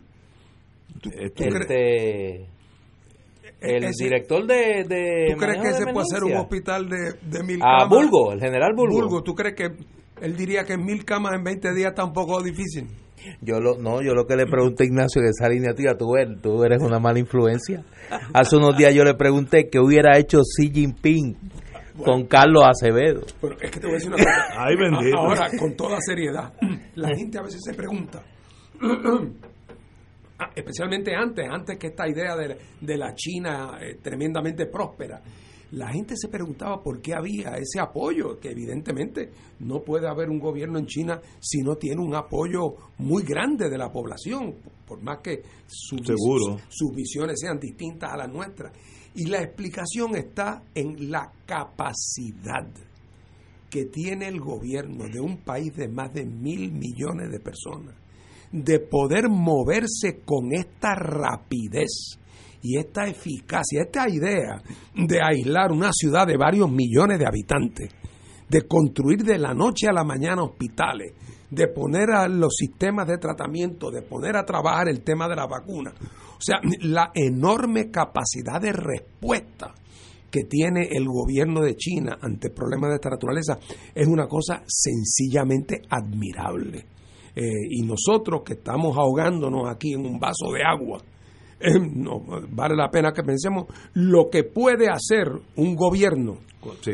cuando está bien organizado, cuando tiene unidad de mando, cuando tiene peritaje, cuando tiene autoridad moral, eh, cuando tiene realmente capacidad de mando eh, y unidad de mando, lo que puede hacer, incluso ante una epidemia que si no se controla, los efectos pueden ser, pueden ser devastadores. Y no es que yo esté soñando con que tengamos un gobierno como el de China, entre otras cosas, porque como ha dicho Rubén Berrío tantas veces, esto es un precinto de Pekín. Puerto Rico entero es el precinto 4 de Pekín. Y por lo tanto no deberíamos, no, no debía ser misión imposible el lograr eh, poder manejar eh, eh, ciertas cosas. Mira, hay unas expresiones aquí que publica el periódico El Vocero del Departamento de Salud. Reiteran que mantienen una vigilancia activa de la enfermedad a la vez que advierten a los viajeros a tomar medidas preventivas, en particular los que, aún ante la situación, tengan necesidad de ir a China. En estos momentos el coronavirus no circula en nuestro territorio, por lo que los mensajes de prevención están siendo dirigidos a las personas que vayan a viajar fuera de Puerto Rico durante las próximas semanas. Aclaró el Departamento de Salud, no dice quién lo dice, que es importante seguir las indicaciones de los Centros para el Control y Prevención de Enfermedades, el CDC, con el cual se trabaja en- estrechamente con el fin de compartir protocolos para el control y manejo de esta enfermedad que aún no representa una situación de alarma para Puerto Rico. Y señala la directora de la compañía de turismo, Carla Campos, me imagino que después del fiasco que hicieron con los potes de Goya allá en Fitur, que es una de las vergüenzas más grandes que hemos pasado en tiempos recientes, de eso hablamos después, con todo el dinero que se le da al llamado Diem Oeste, que eh, como no se cuentan con vuelos directos eh, procedentes de Asia, pues no hay eh, que tomar medidas en el aeropuerto y que sí están en comunicación con el CDC para que en los cinco aeropuertos de Estados Unidos que reciben tráfico de personas provenientes de China se están tomando medidas por lo que se asume que los que llegan aquí ya han pasado por un aeropuerto que tiene los controles eh, de salud necesarios. Así que... Yo no sé ustedes, pero yo mi viaje a Wuhan está cancelado. Exacto. Yo que voy este verano de vacaciones a Wuhan, yo no sé dónde queda. Yo pensaba ir a coger algún seminario sobre medidas anticorrupción. Tú no, tú no sabías ni que... No miento. Así que no voy a sabía ir. que existía esa No, yo no sabía que existía. Le doy el dato nada más que para que No, no. nos vayamos tranquilitos No, ahorita. no. En este momento, según nosotros estamos hablando en esta mesa, hay 40 ciudades en China donde se está construyendo un subway. 40 ciudades en este, en este momento. Tú sabes que yo, yo me pregunto, como ya nosotros tenemos la edad de haber visto aquella China medieval de Mao Zedong, eh, de gente vestida, mal vestida, eh, pequeñitos en tamaño, de eso hace 50 años, más o menos, estoy 60 como mucho. ¿Qué hicieron los chinos para de un país medieval tener uno de los países más adelantados del mundo con la mejor tecnología del mundo en 60 años? Para copiarnos algo. ¿tú Bueno, sabes? lo primero que tengo que decir, y sé que va a ser un golpe, es que lo que se ha hecho se hizo gracias a que hubo el periodo de Mao Zedong. No, con No. Mao Zedong hubo luces y sombras como con cualquiera. Pero el- el- Pero la creación de un Estado unitario, Unitario organizado y educado. La- Con el énfasis en la educación fue con unidad de mando. Entonces ahora ya el cambio de la visión de desarrollo vino con, con el amigo Ten Xiaoping, que te doy el dato, que también es un dato para, eh, para uno caerse de la silla. Eh, piensen en lo que voy a decir. El primer año que Ten Xiaoping llegó al poder después de Mao, después del grupo, famoso grupo de los cuatro, para allá para 1976 el total, el total de las exportaciones de China era una cantidad equivalente a X. Pónganle X. Hace cuatro años, cuando yo leí esta estadística, exportaciones por cantidad X, China las lograba en un turno de ocho horas de un día. Lo que había sido el to- eh, la, la pregunta que tú haces.